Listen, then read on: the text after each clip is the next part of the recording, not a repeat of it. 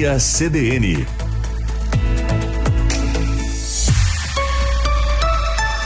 Carla Torres e João Pedro Vandersand.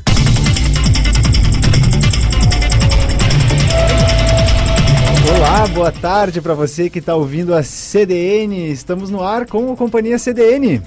Olá, eu sou Carla Torres, comigo João Pedro Vandersan e nós vamos juntos até às 18 horas. Jornalismo no seu final de semana. É isso, conosco na técnica hoje o Wagner Oliveira, que nos acompanha durante toda a tarde, deixando tudo nos trinques aqui para que nosso programa é, transcorra da melhor maneira possível. Tem muita informação, muito conteúdo, muito jornalismo e a gente começa com as condições climáticas, né? Já caiu a chuva na tarde do domingo e a Carla traz para a gente o que nos espera na previsão do tempo. Exatamente, a gente tem, tem aí alguns, alguns períodos de sol, muitas nuvens e chuva que finalmente chegou. Outras pancadas de chuva ainda hoje, outros períodos de trégua. A mínima foi de 19, a máxima pode chegar aí a 27 graus. Temos neste momento 24 graus aqui em Camobi. E nesta segunda, 29 de novembro, previsão é de sol com pancadas de chuva de manhã e muitas nuvens à tarde. À noite, tempo firme e mínima de 16 com máxima de 26 graus previstos. É isso, Carla Wagner, nossa audiência, a Companhia CDN está só começando e traz para você tudo o que acontece em Santa Maria hoje. A gente vai falar sobre Enem, por exemplo, a prova que está transcorrendo. Tem colega que esteve em alguns locais de prova e vai trazer depoimento para a gente de, do que ela viu, de como as coisas estavam por lá. Já sondei a colega Leandra, ela falou que tudo relativamente tranquilo nas, nos locais de prova. E começa agora esse programa que é jornalismo ao vivo no seu fim de semana. Edições sempre aos sábados e domingos. No sábado é das 16 até as 17h30 e no domingo a gente vai até as 18 horas junto, com informação na medida certa para você curtir o fim de semana, onde estiver, em casa, no trabalho, no clube, na rua, na chuva, na fazenda. Acompanhe ao vivo também pelos nossos players da CDN nos sites Diário SM e bay.net.br. Você pode entrar em contato pelo WhatsApp também, 55, né? 99136-2472, 99136-2472. Você pode contribuir, sugerir aí pautas, participar aqui do Companhia CDN. Mande seu áudio. Por que não? Um áudio de até um minuto, né, gente? A gente pode com certeza daqui a pouco veicular aqui. Você pode passar o seu recado, seu elogio, sua crítica, sua sugestão, né? Além, claro, das suas sugestões de pautas.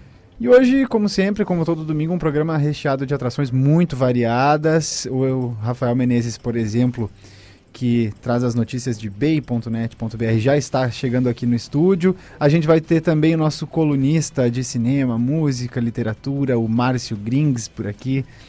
Estou curioso para saber qual vai ser a dica da vez. CDN Tech, um giro sobre o que há de mais atual no mundo da tecnologia. Participações da nossa redação também. Hoje a Ariane Lima vem por aqui, a Leandra Kruber vai participar com a gente também. O Em Alta no Twitter, você fica sabendo o que acontece em uma das redes que mais movimentam informações no Brasil e no mundo. E o Moda Pra Quê? Sabe qual a origem da Black Friday? Se ainda não sabe, hoje vai descobrir com a Antonella Pitinin no Moda Pra Quê. E também sempre temos a crônica da semana com a Natália Arantes. Hoje ela vai refletir sobre a beleza do efêmero. Algumas das atrações do Companhia CDN que está só começando hoje, não é mesmo, Carla? Exatamente. Neste momento, Rafael Menezes entra nos estúdios aqui do Companhia CDN e nos traz atualidades sobre o BEI. E as apurações neste momento, tudo bem, Rafael? Tudo bom, Carla? Boa tarde para você, pro João. Boa tarde, João tarde. Boa tarde. aqui da CDN. Pois é, estamos lá apurando algumas informações aí, atualizando o nosso site ebay.net.br. Nós tivemos ontem um homicídio em Santa Maria no final da tarde de ontem, por volta das 5h30, entre 5h30 e 6 horas ali, um pouquinho antes da, da edição do Plantão B, inclusive de ontem. Fomos até surpreendidos com essa notícia. Durante o plantão mesmo recebemos essa notícia enquanto estávamos no ar. Uh, eu estive lá no local do, desse homicídio.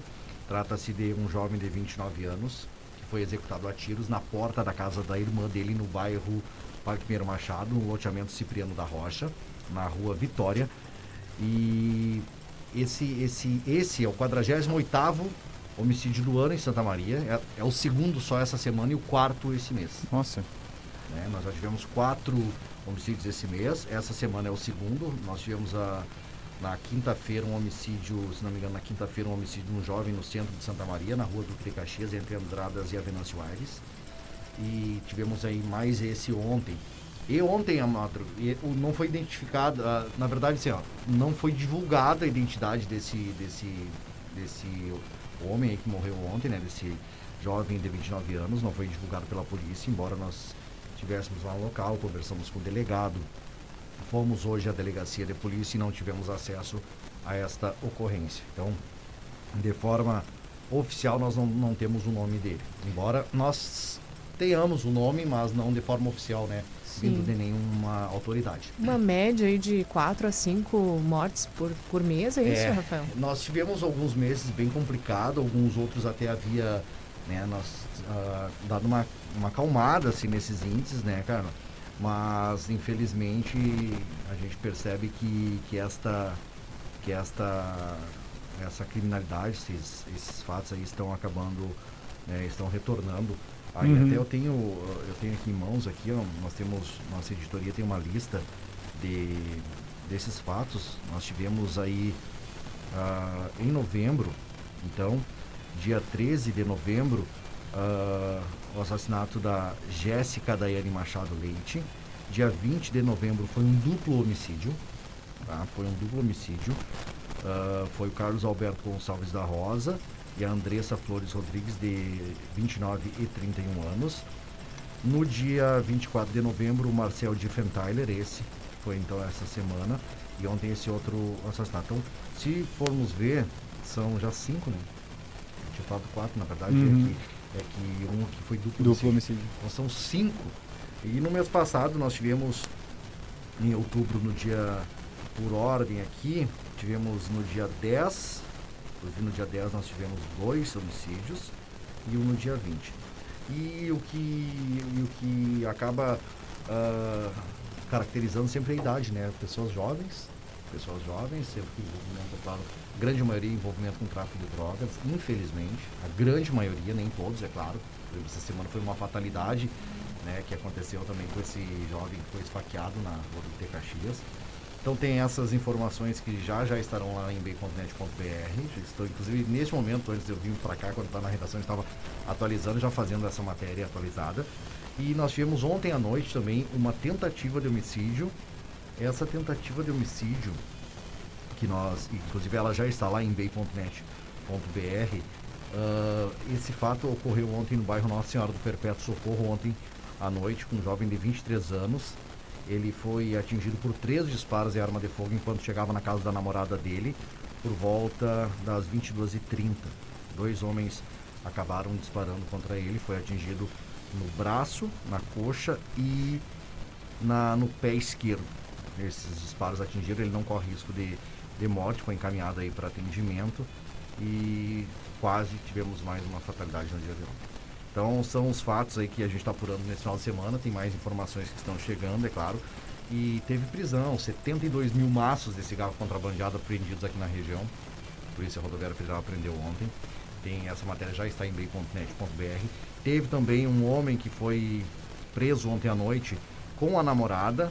A namorada era uma adolescente de 16 anos e ele tinha 18, tem 18 anos.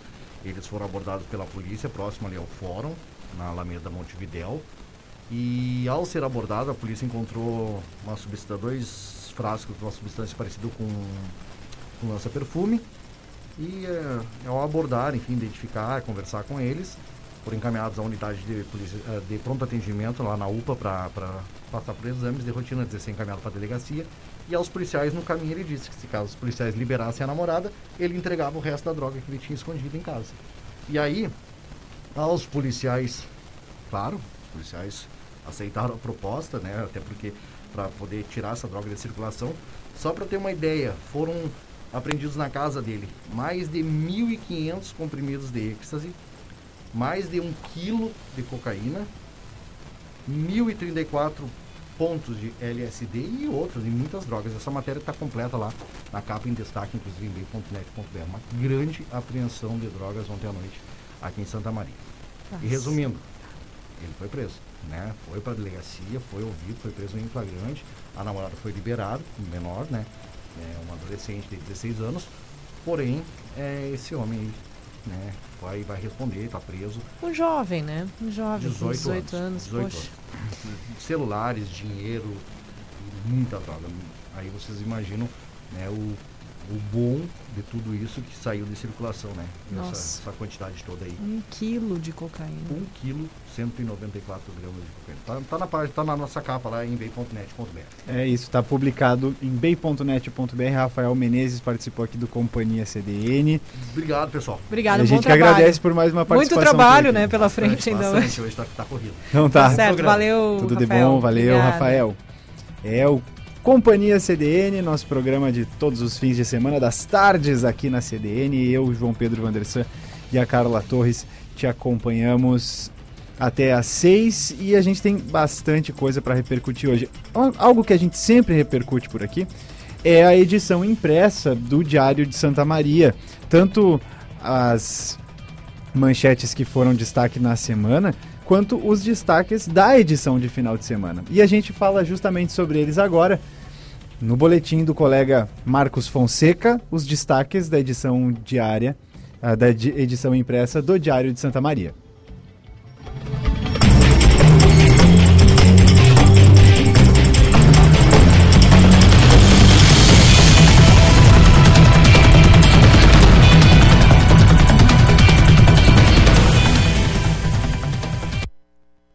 Os destaques da edição impressa do Diário deste fim de semana, caso quis, o que você precisa saber sobre o júri, que começa na próxima semana. Na geral, debate sobre a gestão da água discute a renovação do contrato com a Corsan em Santa Maria.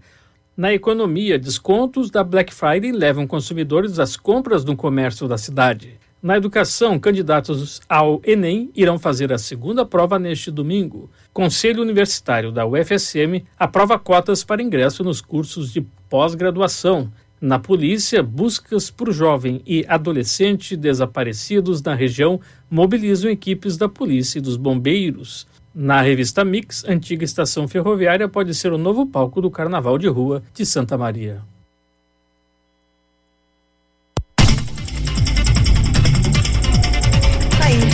Os destaques da edição impressa do Diário com Marcos Fonseca, colega aqui de redação. É isso, a gente vai retomar algumas dessas pautas, inclusive essa sobre o carnaval, Carla. O carnaval que vai ter. Vai retornar o carnaval de rua, quer dizer, uma, uma, um projeto para o retorno, né? Ainda está sendo estudada a viabilidade disso tudo, mas há a proposta de levar em formato reduzido o carnaval de Santa Maria agora para Gare, né? E as escolas de samba se animam com a possibilidade de colocar o, o bloco na rua mais uma vez no Carnaval de 2022, que tende a ocorrer, é claro, com as devidas proporções que a pandemia vai nos impor. Né? A gente falou ontem tanto sobre a Omicron, nova variante da, do coronavírus, e pautas que seguem sendo atualizadas aqui na CDN, no Diário e no Companhia CDN também. É, certamente é, são, são eventos, este e outros, né, que ainda uh, precisam estar atentos a essa avaliação né, das autoridades de saúde em relação a essa nova variante. Vamos aguardar e tudo estará aqui também pelo Companhia CDN. Agora 15 horas 30 minutos, 24 graus. Seguimos juntos com você até às 18 horas. Peace.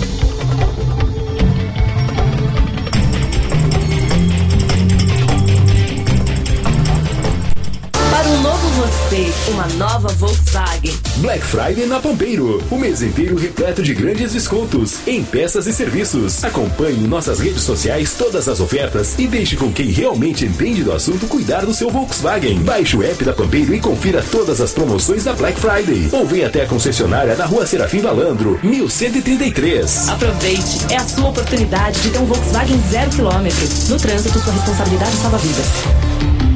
Volkswagen.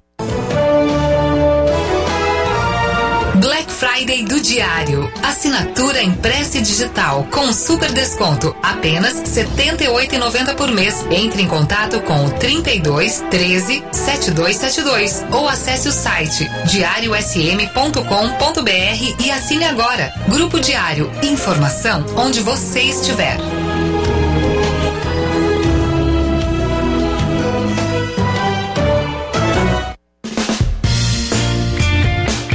Chegou a hora de preparar a lavoura para a próxima safra de grãos. Se você está em busca de assistência técnica especializada, conte com a Cotricel, uma equipe de profissionais especializados, auxiliando no planejamento de insumos, análise de solo, escolha das sementes, além da assessoria no manejo e regulagem de implementos. Seja um associado da Cotricel e aproveite as vantagens.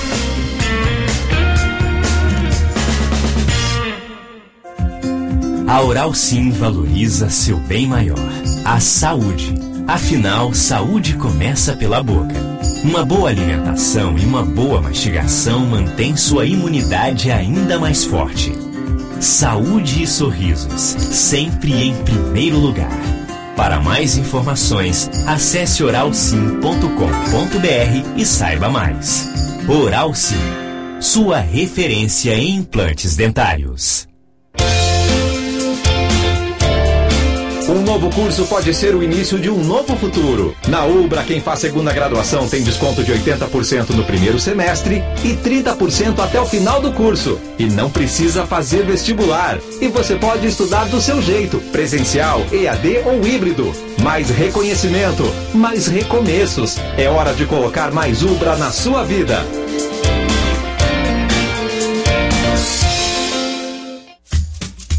Novembro Azul é o mês da campanha de combate ao câncer de próstata. O Lab Vida apoia esta causa. Realize seu exame de PSA total e PSA livre por apenas 30 reais em uma de nossas unidades. Tuiuti, Clínica Sampar na Floriano e Faixa Nova de Camobi. Filiais: São Pedro do Sul, São Cepé e Itaara. Lab Vida. Sua saúde é a nossa vida.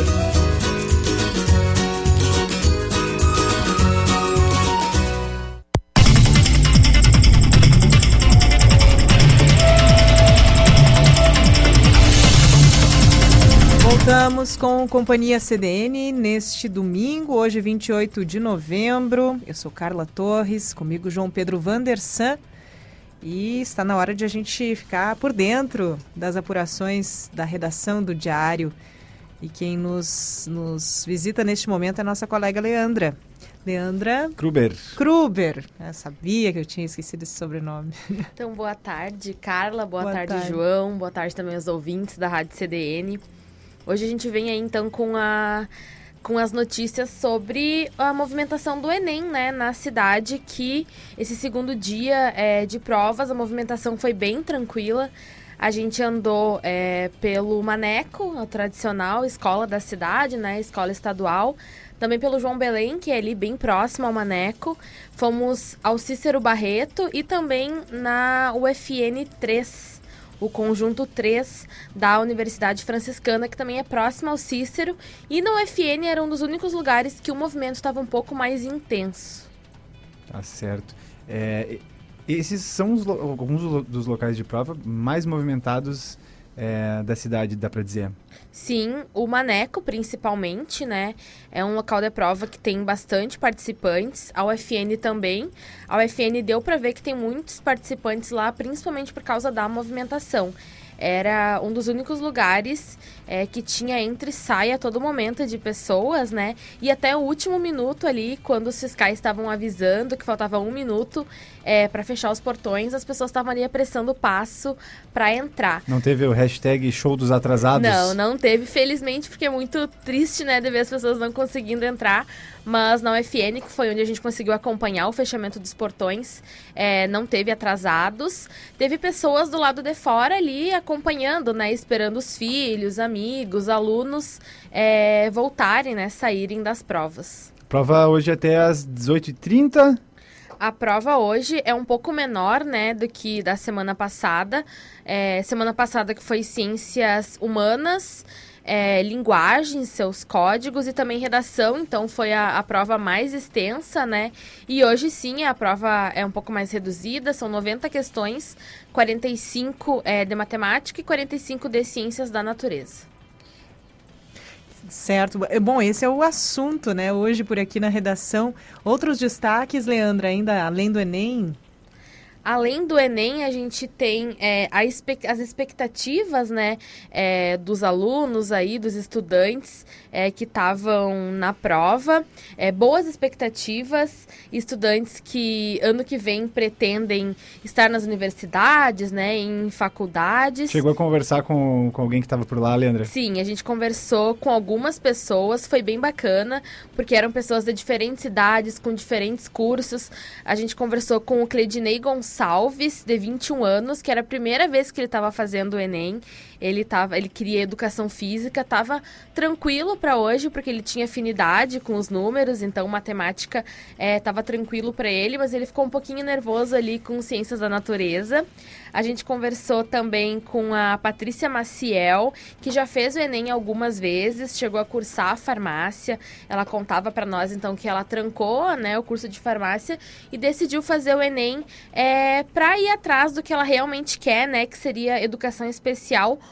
ou sociologia. E a Patrícia também falou um pouquinho dessas questões da pandemia, né?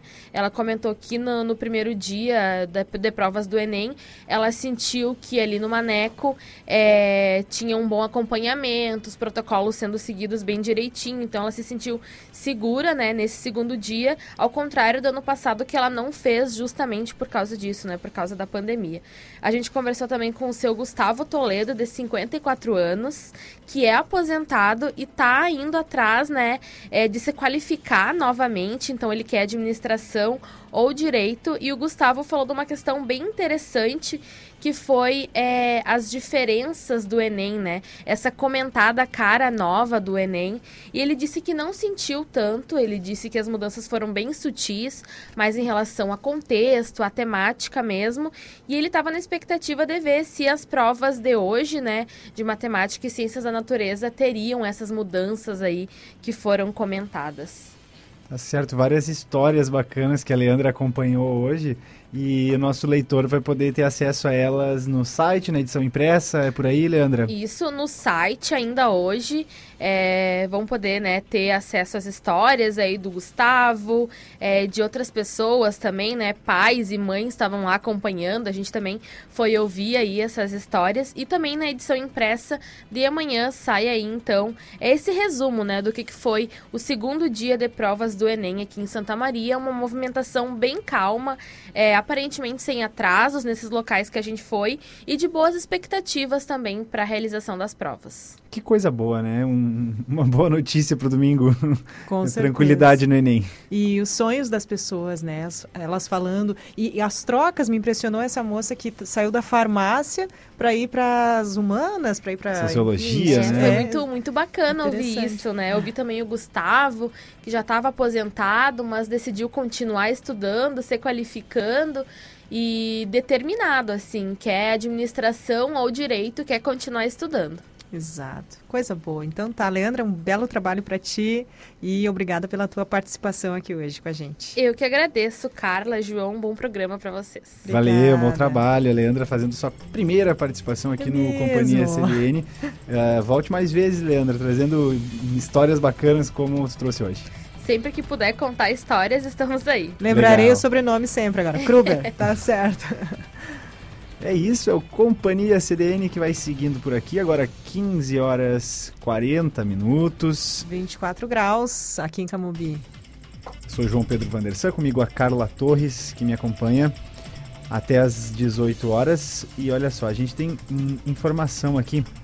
Ontem, o ministro da Saúde, Marcelo Queiroga, e o senador Luiz Carlos Reis desembarcaram em Santa Maria para inaugurar o Instituto de Cardiologia em Santiago, ou seja, eles estavam de passagem aqui por Santa Maria. Nossos colegas Janaína Ville e Eduardo Ramos acompanharam a chegada dessas autoridades no aeroporto municipal. O ministro da Saúde falou sobre a agenda da região e a nova variante do coronavírus. A gente escuta agora um trechinho da fala que o Diário de Santa Maria captou do ministro Marcelo Queiroga. É um hospital vocacionado para o tratamento das doenças cardiovasculares. Doenças cardiovasculares são a principal causa de óbito no contexto pós-pandêmico e pré-pandêmico no Brasil.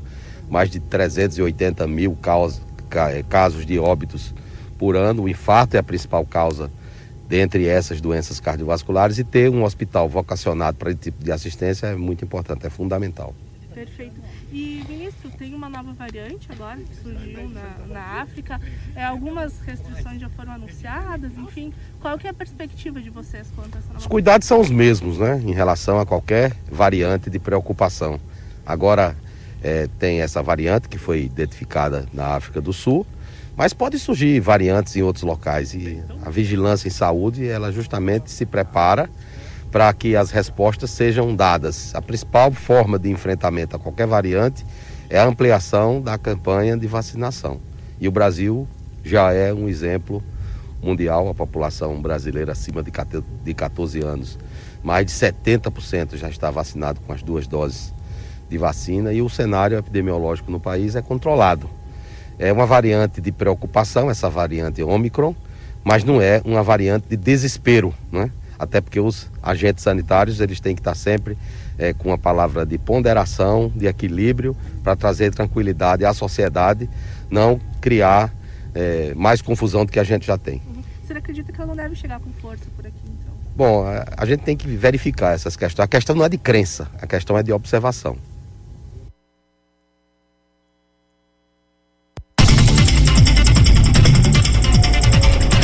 Ocorreu no Hospital de Caridade de Santiago. Após a agenda na Terra dos Poetas, o ministro Queiroga foi até Santa Rosa e então para Santo Ângelo. O senador Luiz Carlos, Carlos Reis, que eu acompanhava, também comentou a agenda da região, das obras da travessia urbana e sobre as próximas eleições. A gente escuta ele agora. Tem a inauguração do, da área de cardiologia né, do Hospital de Santiago, um hospital já referência na região, que vem crescendo e dinamizando suas atividades há um bastante tempo. E agora o ministro vem fazer a visita, alguns recursos que vieram do governo federal, especificamente para alguns de emendas parlamentares ou diretamente do governo, para auxiliar a, a, saúde daquela região, né? E também de Santiago vamos a Santa Rosa, também onde tem um evento no hospital da, da regional lá de Santa Rosa. Uhum. E lá em Santiago, além do Instituto do Coração, tem uma outra importante obra que é do aeroporto de lá, que inclusive já tem uma verba destinada e deve ficar pronto, né? Deve começar a obra em seguida. Essa emenda é particular minha, do senador Heinz, e isso ali já faz muitos anos que está parada, paralisada. A pista hoje tem um pedaço que está feita, pronta, né? E um pedaço ainda que está em rachão, precisa essa complementação. Então estamos trabalhando junto com a Prefeitura de Santiago né, para poder complementar a obra. O dinheiro ainda não foi liberado, mas assim que for liberado a obra, já, já iniciará a obra. Nós esperamos que até a metade do mês que, do ano que vem e seja pronta essa pista, né, totalmente remodelada, ampliada, como está sendo feito, para a região é muito importante. Uhum. E o ministro ele fica até o final do dia aqui no Rio Grande do Sul? Sim, depois do compromisso Santiago, Santa Rosa, ele retorna para Brasília. Perfeito. E o senhor comentava comigo sobre a obra da travessia urbana anteriormente, a gente tem alguma novidade a respeito? Eu passei essa semana aqui conversando com o engenheiro Toneto, a, a parte lá do Santa Marta, né, deve ser entregue agora ainda no mês de dezembro, e o problema que eu cobrava dele é o trevo ali, aquele trevo da Uglione, o trevo que vai para São Cepé, tem problema hoje com relação à empresa que foi contratada, não é falta de recurso, é um problema com a empresa em si, as duas empresas têm esse contrato, e eles estão pressionando, e nós também estamos pressionando a empresa para que eles retomem o trecho, né? E concluam a obra que é muito importante, a obra estar parada, não por falta de recurso, parada porque a empresa que está contratada tem algumas dificuldades financeiras nesse momento. E o pior, se romper o contrato, tem que fazer uma nova licitação, isso é coisa que leva mais de ano, né? Uhum. Então essa é uma situação é, que nós estamos analisando juntamente com o DENIT de Porto Alegre, o DENIT de Santa Maria, qual a solução que nós possamos tomar né, para retomarmos essa, essa, essa parte do trecho, que é uma a segunda empresa, que não é a empresa que está operando no Santa Mata, que já entregará aquela parte agora no mês de dezembro. Perfeito. E, senador, o senhor também é pré-candidato a governador do Rio Grande do Sul nesse próximo ano. Como é que está essa pré-campanha agora nesse momento? Nós tivemos uma reunião aqui na semana passada em Santa Maria com toda a região. Cheguei aqui essa noite vindo de Garibaldi, na região da Serra Gaúcha, Campo Cima da Serra estava reunido também. E no fim da semana que vem, uh, em Uruguaiana, nós faremos a última reunião uh, como pré-candidato, ouvindo nove, reunião, nove regiões, macro-regiões do Rio Grande do Sul que nós reunimos para que a sociedade possa se manifestar, não apenas os progressistas, vereadores, prefeitos, deputados, mas também a sociedade ligada ao comércio, ligada à agricultura, ligada à indústria, segmentos da economia que possam nos monitorar e passar ideias quais as demandas que cada região do Rio Grande tem. Então nós fecharemos a semana que vem essa oitiva em nove regiões do Rio Grande do Sul e depois passaremos a, a, a preparar a montagem do nosso plano de governo. Certo. Esse o deputado Luiz Carlos Heinz, que passou por Santa Maria e conversou com a redação do Diário de Santa Maria. Na verdade, a redação do Diário de Santa Maria foi até o deputado que esteve em agenda junto ao ministro da Saúde, Marcelo Queiroga. Eles que foram a evento em Santiago e na passada passaram aqui no aeroporto de Santa Maria fazendo uma conexão de voos, né? E o Diário aproveitou para conversar com as duas autoridades nacionais aí, inclusive falando sobre o governo do estado. Agora a gente tem, inclusive, novidades que vamos apurar na sequência e falar sobre isso na sequência, sobre as prévias do PSDB, que são muito determinantes para, inclusive, o pleito do governo do estado, que foi pauta aí com o Luiz Carlos Reis na reportagem da colega Janaína Ville. É o Companhia CDN ao vivo por aqui, até às 18 horas com você. Agora são 15 horas 48 minutos, 24 graus em Camobi. Vamos para a rede do Passarinho Azul, saber o que acontece no Twitter.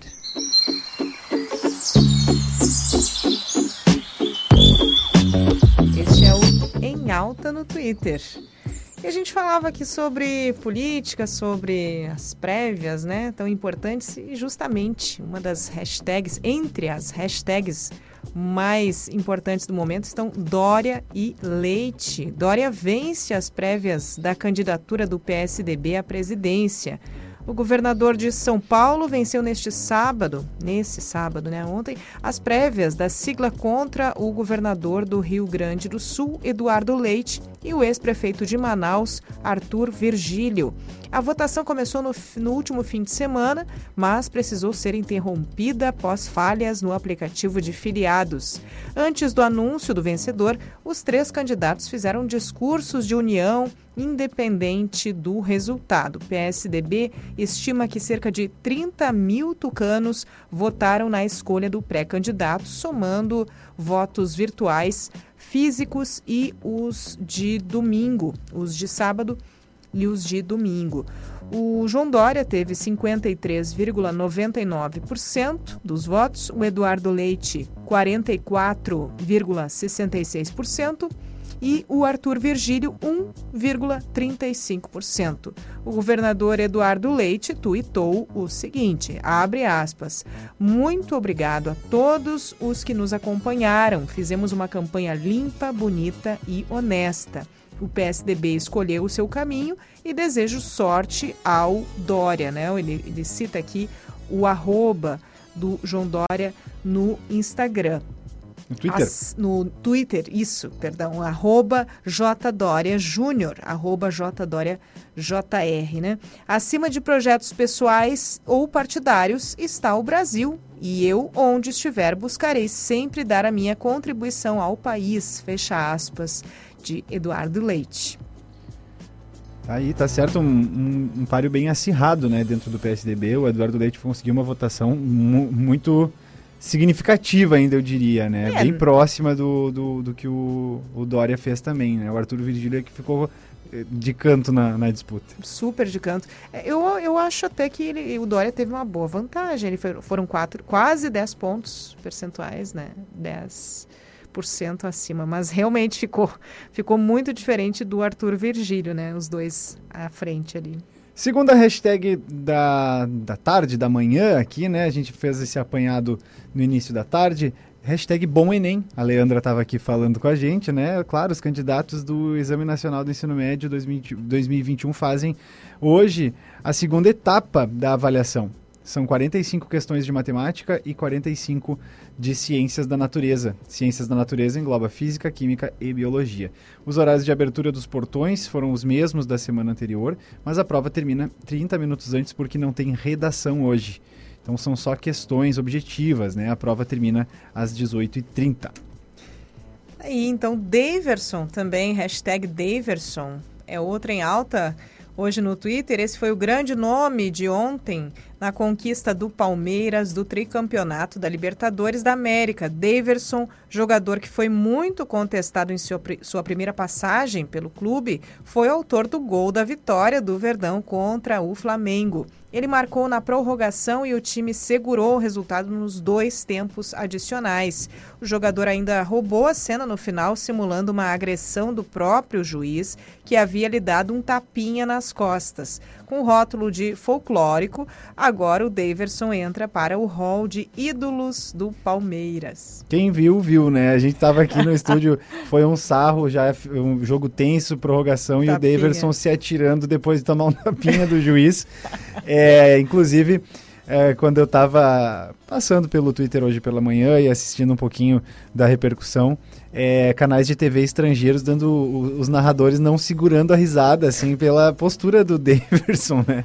De, é, a, a, até o juiz acabou levando numa boa, não, não se irritou nem nada, porque ele realmente estava muito espirituoso, Figura. assim, na, é, foi meio, meio uma figuraça, assim, o, a postura, assim, mas é aquela coisa, né? Simulando agressão do próprio juiz. É, parabéns ao Davidson, ao Palmeiras aí pelo tricampeonato da Libertadores. Então, a outra tag que foi erguida em função disso foi a Fora Renato, né, o técnico do Flamengo, que agora é, entra, inclusive, em, muita contestação.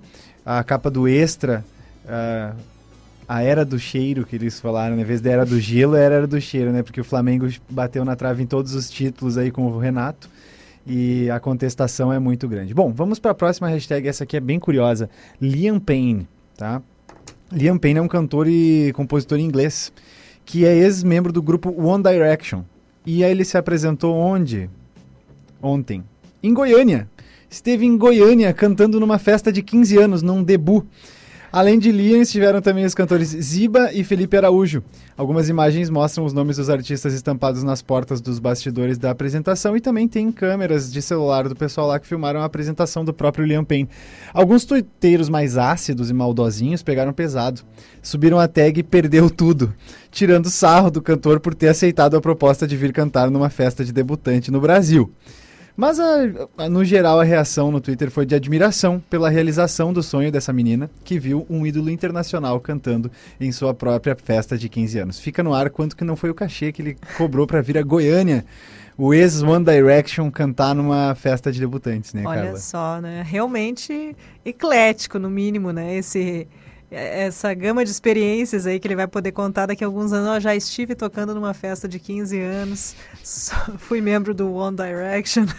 É, é, é uma. Claro que o, o, debut tem as suas versões em todos os países. Eu tenho a impressão que nos Estados Unidos é com 16, né? Que as meninas Não fazem, sei. o Sweet 16 que elas chamam. Sweet, six, sweet é, 16. 16. É, então, e assim como os meninos é, da, da religião judaica tem seu bar mitzvah, todos esses ritmos, ritos de passagem, né? Mas a festa de 15 aqui é bem tradicional e o, e o Liam Payne pôde conhecer para ver como é que é, né?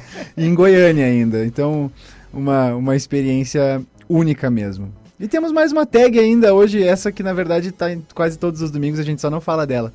Ah, pois então, Globo Rural essa é uma tag, então, que vem, que a gente vem ignorando com frequência aqui no programa, e a verdade é que o programa Globo Rural, exibido pela Globo, às 8h30 de domingo, é um trending topic frequente nos finais de semana, sim, do Twitter. Parece que os twitteiros brasileiros têm um carinho especial pelo Globo Rural e comentam as pautas com bastante empolgação aos domingos pela manhã.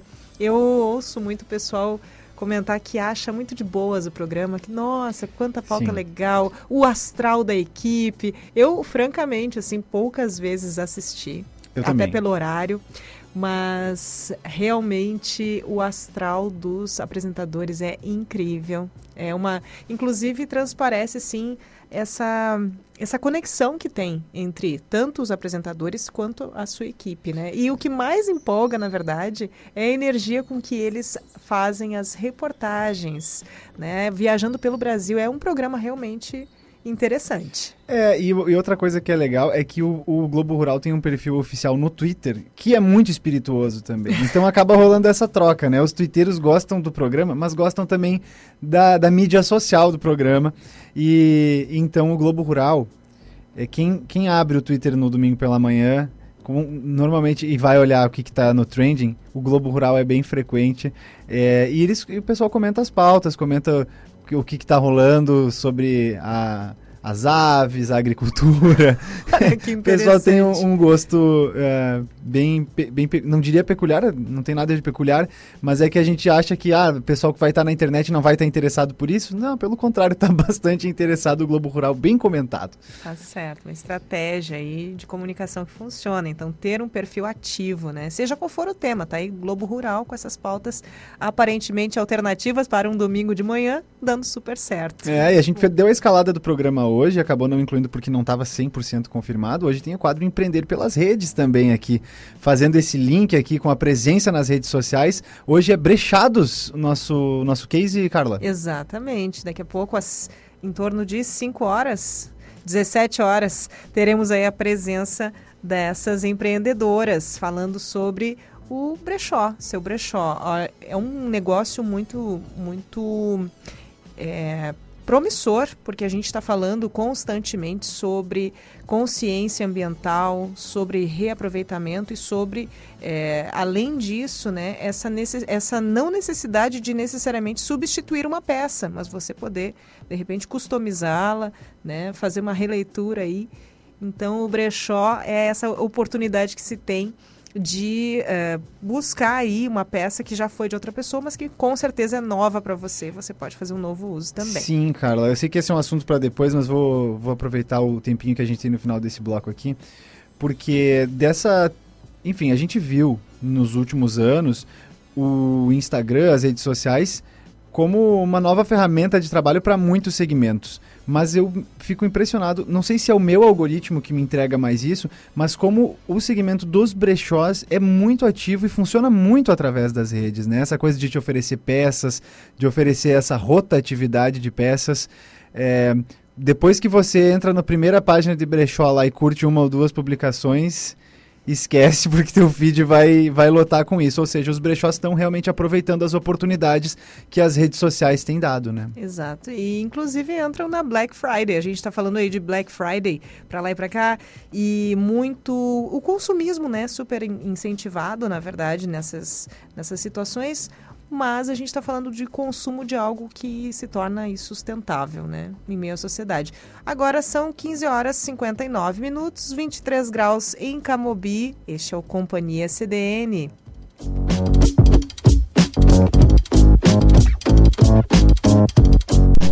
Sabe aquele investimento imobiliário que há muito tempo habita o seu pensamento? Para você que procura rentabilidade, conforto, segurança e condições de pagamento, a construtora Coase tem um empreendimento ideal. Empresa com mais de 14 anos de atuação no mercado imobiliário em Santa Maria, privilegiando o cliente com as melhores localizações do bairro Camobi. Chegou a sua hora. Construtora Coase. É tempo de construir sonhos. Entre em contato pelo fone 3226-2131 ou pelo WhatsApp 99997 0585. A forma mais rápida e segura de você encontrar seu imóvel para comprar, alugar, montar sua empresa e investir no setor imobiliário. Encontrar o que você precisa. Orion Imobiliária e Incorporadora. A experiência de quem conhece e investe na cidade.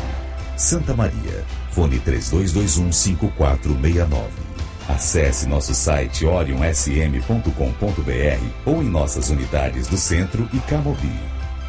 Moa Arquitetura, agora também é engenharia e construção. Projetos residenciais, interiores e comerciais. Telefone 3304 1424. Visite o site moaarq.com. Moa Arquitetura, engenharia e construção. Amor, vamos lá na Goods rapidinho? Preciso comprar um presente, umas coisinhas para decoração aqui de casa. Bora? Hum, sei, rapidinho. Conheço essa história. Vai você lá, amor. Mas você não tá sabendo? Agora a Goods e a Casa Cook estão juntas. E eu sei que você ama a Casa Cook. Enquanto compro, você pode dar uma olhada nas novidades de cozinha. Sério? Que baita novidade! Vamos sim, agora! Oba, prometo não demorar. Capaz, amor. Não tem pressa. Escolhe com calma calma, tem tanta coisa linda lá. Agora juntas, Goods e Cookie, ainda mais criativas, em três endereços: Santa Maria Shopping, Royal Plaza e uma nova loja na Avenida João Luiz Pozobon. Neste Natal, muitos caminhos levam à felicidade, à alegria e às comemorações tão tradicionais de fim de ano. Todos eles passam por um presente Eni. Só na Eni você compra seu presente perfeito, seja em uma de nossas lojas ou no aplicativo Eni Calçados. É mais rapidez e praticidade na hora de escolher o presente e a garantia da qualidade e do bom atendimento que você já conhece. Baixe o app ou passe em uma loja e tenha o Feliz Natal que você merece. Eni, seu estilo a cada passo. No sábado e no domingo, com Plantão Bay em quatro edições, os repórteres Maurício Barbosa e Rafael Menezes trazem informações sobre o que é notícia na área policial, o trânsito nas principais avenidas e rodovias de Santa Maria e região e demais serviços de interesse público. Plantão Bay, onde a informação não tira folga.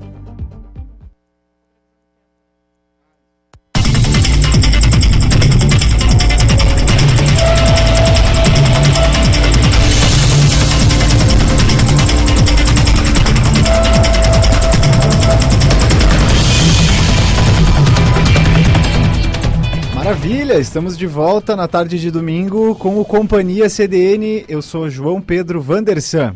Eu sou Carla Torres e nós vamos juntos até às 18 horas. Jornalismo ao vivo no seu fim de semana.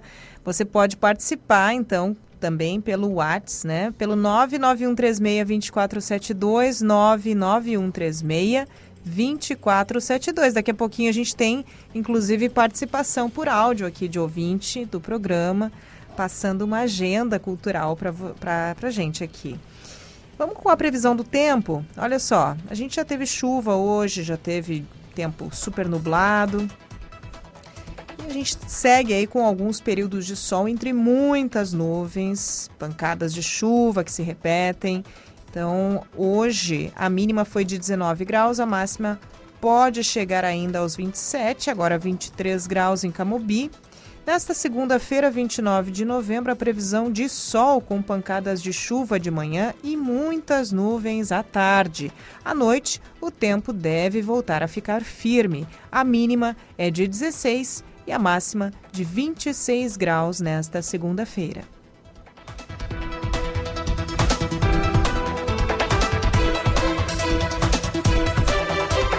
Dezesseis horas e quatro minutos. Começa nessa quarta-feira o júri da Kiss. A colega Janaína Ville explica pra gente agora como funcionará o andamento do maior julgamento da história do Judiciário Gaúcho. Quer saber como vai funcionar o júri da Kiss? Então fica ligado que a gente te explica.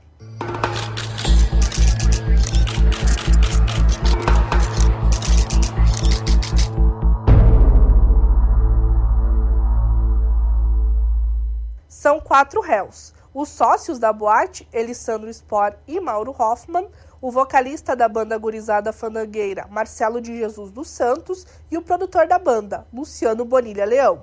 Eles respondem por homicídio simples, 242 vezes consumado pelo número de mortos e 636 vezes tentado pelo número de sobreviventes. O julgamento está marcado para começar no dia 1 de dezembro no Foro Central 1, em Porto Alegre. Pela manhã, no primeiro dia, às 9 horas, ocorre o sorteio dos sete jurados que irão compor o conselho de sentença. Os depoimentos começam pela tarde, às 13 horas. Os primeiros a falar serão os sobreviventes, que são as vítimas do fato. O Ministério Público e Assistência de Acusação chamaram 10 vítimas para depor, e a defesa do réu Elisandro Spor chamou outras quatro, totalizando 14. Depois dos sobreviventes, quem falam são as testemunhas. Acusação e defesa puderam chamar cinco testemunhas cada. O único que não contará com testemunhas é o réu Luciano Bonilha Leão, porque a defesa dele perdeu o prazo para arrolar as testemunhas. Então, no total, são 20 as pessoas chamadas como testemunhas. Depois é a vez do interrogatório dos quatro réus. Eles podem responder às perguntas ou permanecer em silêncio se preferirem. Por fim, ocorre o debate entre acusação e defesa. O Ministério Público e seus assistentes terão 2 horas e 30 minutos para suas primeiras considerações. Em seguida, esse mesmo tempo de 2 horas e 30 minutos será dividido entre as quatro defesas. Cada uma terá 37 minutos para considerações. Na sequência, a acusação terá mais duas horas para réplica e as defesas duas horas para tréplica, com 30 minutos para cada defesa de réu. Depois disso tudo, os sete jurados se reúnem em uma sala secreta para decidir sobre o julgamento. Após a decisão, o juiz que presidirá o julgamento vai ler a sentença e, em caso de condenação, ele aplica as penas. O julgamento vai iniciar todo dia às 9 horas e não tem horário para terminar. Vai se estender pelos três turnos, manhã, tarde e noite, com intervalos para almoço e janta e inclusive vai ter júri aos finais de semana. A expectativa é que dure de 12 a 15 dias. Esse será o maior julgamento da história do Rio Grande do Sul.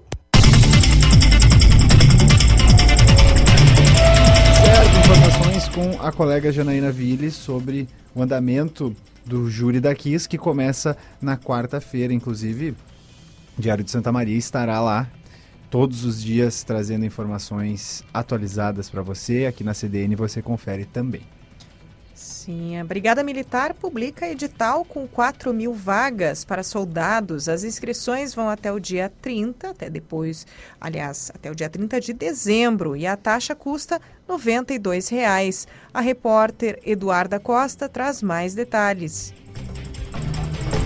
publicado nesta quarta o edital para o novo concurso público da Brigada Militar. Ao total, foram ofertadas 4 mil vagas de nível médio para o cargo de soldado, com remuneração de cerca de R$ 4.600. Para participar da seleção, é exigido que os candidatos tenham idade mínima de 18 e máxima de 25 anos. Quanto à seleção do concurso, os candidatos precisarão passar por quatro fases. A primeira, a prova prova objetiva está marcada para o dia 30 de janeiro. Depois seguem o exame de saúde, de capacitação física e o psicológico. As inscrições vão até o dia 30 de dezembro por meio do site da Fundatec. Para a CDN, Eduarda Costa.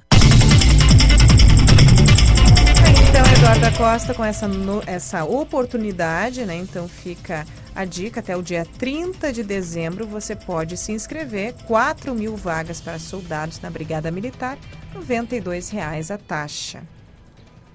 E um processo que se arrastava há 10 anos no Ministério da Educação envolvendo servidores da UFSM finalmente chega ao fim.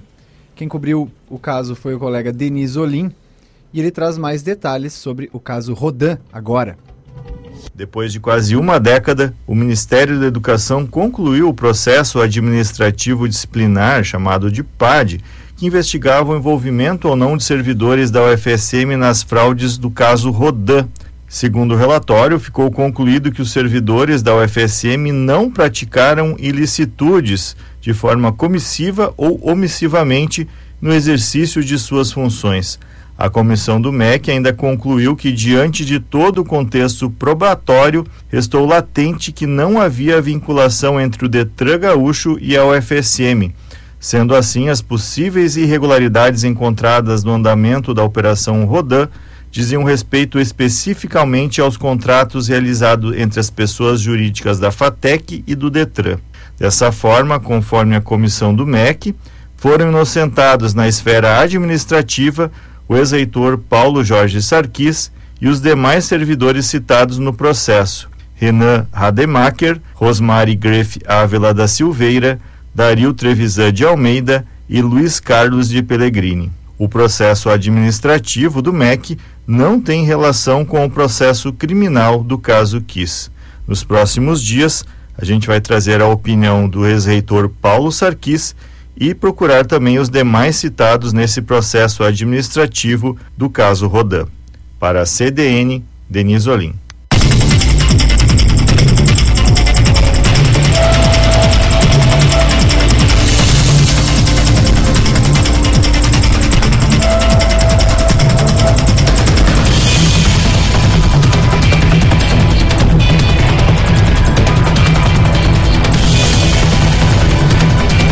Colega Denise Olim com as informações do caso Rodan aqui pra gente no Companhia CDN, agora 16 e 11. E nós temos participação do ouvinte, participação de uma pessoa que inclusive já nos deu entrevista aqui no programa, o Afro Guga. Ele vem nos convidar a nós e a todos, todos os ouvintes, todos ouvintes, né, para o encerramento do mês da consciência negra no próximo dia 30, no Teatro 13 de Maio. Diga, Afro Guga.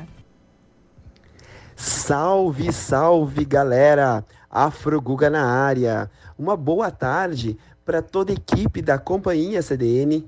Uma boa tarde para todas, para todos e para todos os ouvintes da CDN nas diversas plataformas. Afro Guga na área. Eu venho convidar vocês para um grande evento de encerramento do mês da consciência negra do nosso calendário 2021, Novembro Negro. Eu venho convidar vocês então para o espetáculo Xiredum, com a participação especial da Orquestra de Berimbau e Atabaques. Vai ser no 13 de maio, no dia 30 às 20 horas, então na próxima terça-feira. A entrada é gratuita e os ingressos podem ser retirados com antecedência na bilheteria do teatro ou manda um salve aí para o Afro Guga, para a Dudu ou entre na página do Calendário Afro e nos deixe o um recadinho. Sobre o espetáculo, o Xiredum a dança celebra a história dos negros 2021. É um espetáculo de dança que promove o encontro e a troca de elementos de dança africana e afro-brasileira. Xiredum, que na língua africana iorubá significa festa negra, revela a dança trazida por um grupo de capoeiristas de Santa Maria, no Rio Grande do Sul.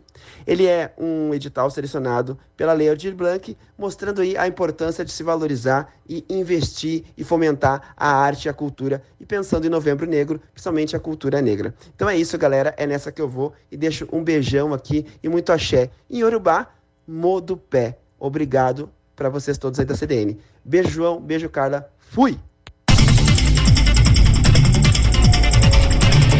Tá então, Afro Guga, muito axé para você também, Afro Guga. Eu não vou me arriscar a repetir a saudação em Urubá porque eu vou errar. Eu agora esqueci, mas o axé sai. O Gustavo conversou comigo na semana passada, né? A gente é, trocando uma ideia sobre o, o Dia da Consciência Negra, né? É, não sei se foi na última semana ou na outra. Dia 20. Isso, mas a gente teve uma conversa bem bacana, assim, inclusive é, trazendo o quadro em alta no Twitter. Ele me ajudou a comentar o, o, que o Twitter estava falando sobre o Dia da Consciência Negra. Olha, assim, foi bem legal. Então queria mandar um abraço aqui pro, pro Gustavo Rocha, o Afro Guga, que é um, um militante da causa negra, do, do movimento antirracista aqui em Santa Maria e uma pessoa que colabora bastante aqui com o Companhia CDN. Então, sempre bem-vindo aí, sempre que tiver novidades para nos mandar, manda mesmo. Gustavo, a gente está aberto aí para tua participação sempre, sempre. Eu sou João Pedro Vandersan. Eu sou Carla Torres e, claro, esse convite se estende a você aí que nos ouve, seja de casa, da rua, onde você estiver neste domingo chuvoso aqui em Santa Maria e região, né? Mas pela internet também, de onde for. Tem pessoas que nos escutam em outros países, né? Mande aí a sua, sua mensagem, o seu áudio, a sua programação cultural, sua sugestão de pauta, crítica, né? Enfim, a gente está aí para receber você com muito carinho. 991362472 55, né? 991362472 é o nosso WhatsApp. Falamos um pouquinho sobre a, o, o calendafro, né? Atividades é, de luta e de cultura ao mesmo tempo. E agora vamos para a pauta do esporte aqui no Companhia CDN. O Inter SM vai promover uma ação que vai proporcionar aos torcedores um dia como jogador de futebol. Olha que legal, Carla. Olha Quem traz mais detalhes sobre isso é o colega Gilson Alves.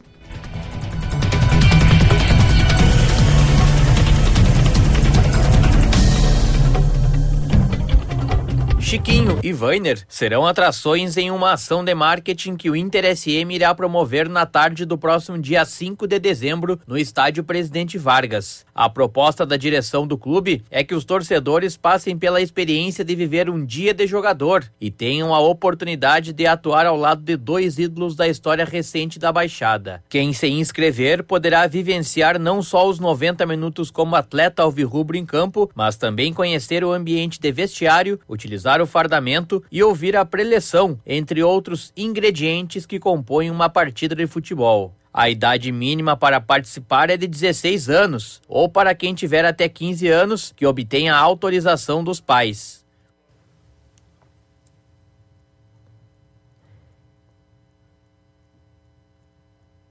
O valor da inscrição é 100 reais, com direito a ganhar a camisa oficial do clube usada no jogo. Mais informações no site intersm.com.br ou pelo telefone código 55, número 3015 4206. Chiquinho e Weiner foram dois dos principais nomes da campanha Alvirrubra no Gauchão 2008, quando a equipe ficou na terceira colocação. Os dois voltaram a jogar juntos na divisão de acesso de 2015, ano em que Weiner encerrou a carreira. Para a CDN, Gilson Alves.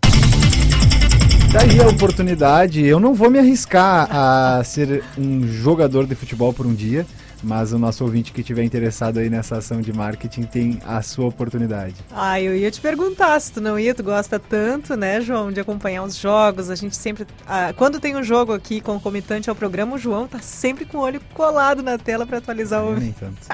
tá sim. Eu vou admitir aqui que eu gosto mais de jogar do que de assistir a jogos. É mesmo. Mas muito... Carla é boa no futebol. Olha, eu era. Depois fui pro handball e depois desisti um pouco desses jogos assim e passei a, a explorar outras modalidades. É, eu só tenho jogado meu xadrezinho mesmo, Carla. ah, acho que é. Mas, é. E o xadrezinho e o tênis de mesa também. Um moço muito cult, tá certo. o xadrez, ó.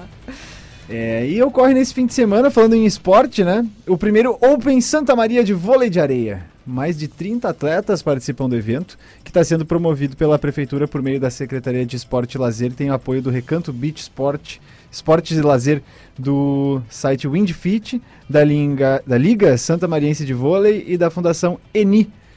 Está acontecendo agora e mais informações com a colega Thaís Sereta.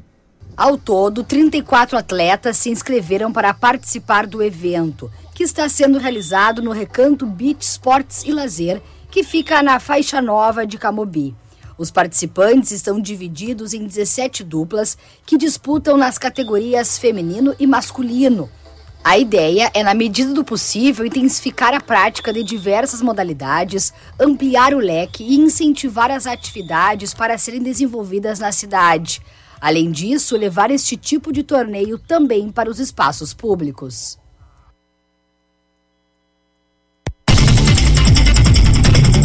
Obrigado, Thaís Sereta, pelas informações sobre o primeiro Open Santa Maria de vôlei de areia ocorrendo nesse final de semana por aqui. E a gente volta para a pauta cultural. Não que o esporte não faça parte da cultura, né? Mas Boa. a gente está tá falando aqui sobre carnaval. Olha só, já vão, já se vão quase seis anos desde que o Carnaval de Rua de Santa Maria foi cancelado. Os trilhos dessa história seguiram tortuosos para as sete escolas de samba do coração do Rio Grande e para todo o povo que se envolvia direta ou indiretamente na construção dos desfiles que eram realizados na Avenida Liberdade até 2015. Na semana passada, um projeto surgiu e reacendeu a chama que tanto fez brilhar o carnaval na cidade. Elaborado pela Associação Aliança pelo Samba, a AAPS, o projeto Estação Carnaval 2022 é a primeira parada para que a Cidade Cultura tenha de volta um evento que reunia foliões e agremiações para celebrar a maior festa do país em um formato reduzido a ideia do projeto é mostrar um recorte do que seria um desfile de escola de samba, mostrando o potencial artístico das agremiações. A revista Mix conversou com o presidente da Associação Aliança pelo Samba, Leonardo Ribeiro, e com a porta-bandeira da Vila Brasil, Annelise da Costa, sobre esse novo formato e sobre a falta que fez e faz o bom e velho Carnaval de Santa Maria. Se antes a Avenida Liberdade era a passarela do samba aqui em Santa Maria, hoje a Gari se apresenta como um local para iniciar o que vai ser uma retomada, né? o que se pretende como uma retomada. Segundo Leonardo Ribeiro, uma estrutura com arquibancadas e camarotes deve ser montada nos dois lados da pista do Largo da Gari, com o início das apresentações partindo da entrada no viaduto e com a dispersão ao fim na parte com calçamento.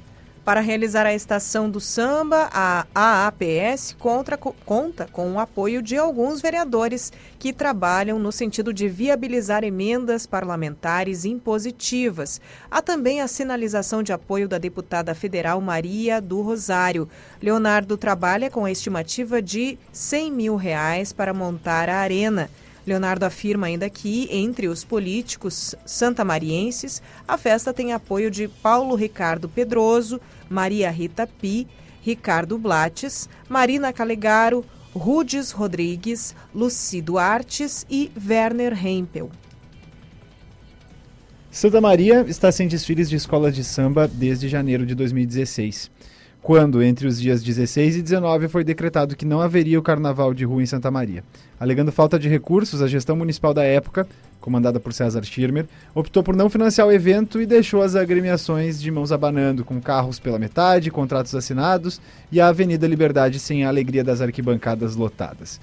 O que era uma decisão paliativa devido à crise financeira acabou se estendendo por seis anos. A gente fica no aguardo agora para saber se será viabilizado de fato viabilizada, né, essa retomada do carnaval e as escolas de samba poderem voltar a colocar aí o bloco na rua. Olha, bem, usa, bem usado esse, esse bordão aí neste momento. Agora é 16 horas, 22 minutos, 24 graus em Camobi. Este é o Companhia CDN. Campo, na cidade, na reforma ou construção, Locarmac tem de tudo. Locarmac tem a solução. São bitoneiras, parafusadeiras, tudo em andaimes e elevação. São máquinas e equipamentos facilitando a sua construção. Locarmac, locando soluções. Avenida Medianeira 398, fone 3222 7565. Locarmac. O Instituto Enneagrama está com nova administração em Santa Maria, sob a coordenação de Jennifer Lopes e Luciano Pedron. Inicie seu processo de autoconsciência com a única autorizada pelo Instituto Enneagrama para entregar estes treinamentos, com o propósito de desenvolver consciência emocional para você, sua carreira e empresa. Quer saber mais? Acesse arroba Instituto Enneagrama RS.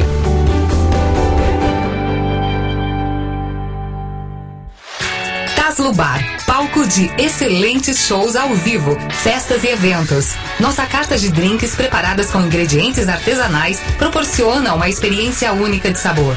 Todos os ambientes do Taslo Bar estão voltados ao palco, que tem agenda com as melhores bandas da região e eventos nacionais. O estacionamento fechado junto ao shopping é segurança para aproveitar a noite. Taslo Bar, perfeito para saborear drinks exclusivos e petiscos saborosos. No Shopping Praça Nova. Black Friday Shopping China Rivera. É mais que o Black Friday. De 30 de outubro a 15 de novembro, preços ainda mais baixos. Bebidas importadas e originais com preço de atacado. Roupas de marcas renomadas e um setor completo de perfumes importados e sofisticados. Ares condicionados exclusivos com 10 anos de garantia. São mais de 7 setores completos de produtos com até 70% de desconto. Comprem até 10 vezes no cartão de crédito nacional ou internacional. Black Friday Shopping China Rivera. Novembro é o mês do feirão de aniversário de 9 anos da Cancian Imóveis. São mais de 400 imóveis com condições exclusivas e até 200 mil de desconto. Para ficar ainda melhor, compre e gire a roleta premiada. São cafeteiras, kit praia, caixas de som JBL, copos Stanley e muitos outros brindes esperando por você. Oportunidades para quem compra, vende e aluga. Procure a Cancian Imóveis mais próxima. Dores, Centro e Camobi. Ou acesse cancianimóveis.com.br. Atenção, gremistas e colorados! Chegou a hora de vestir a camisa da solidariedade e fazer a diferença no Grenal pela Vida. Dos dias 22 de novembro a 3 de dezembro, faça a sua doação de sangue, plaquetas ou medula óssea no Hemocentro Regional de Santa Maria. Jogue a favor de quem mais precisa e marque um golaço.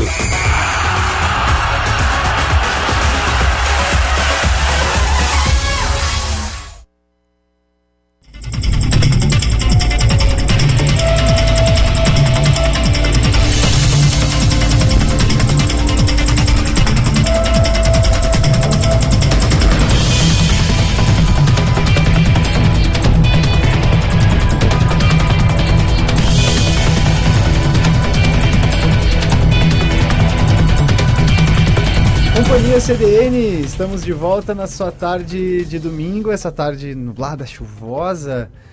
Temos o, o que temos de previsão do tempo para hoje ainda, Carla Torres? Olha, essa oscilação deve seguir, viu? A gente já teve sol entre nuvens, muita, muita nebulosidade, a chuva que finalmente chegou, e ela deve oscilar até o fim desta, desta noite a gente segue com essa oscilação.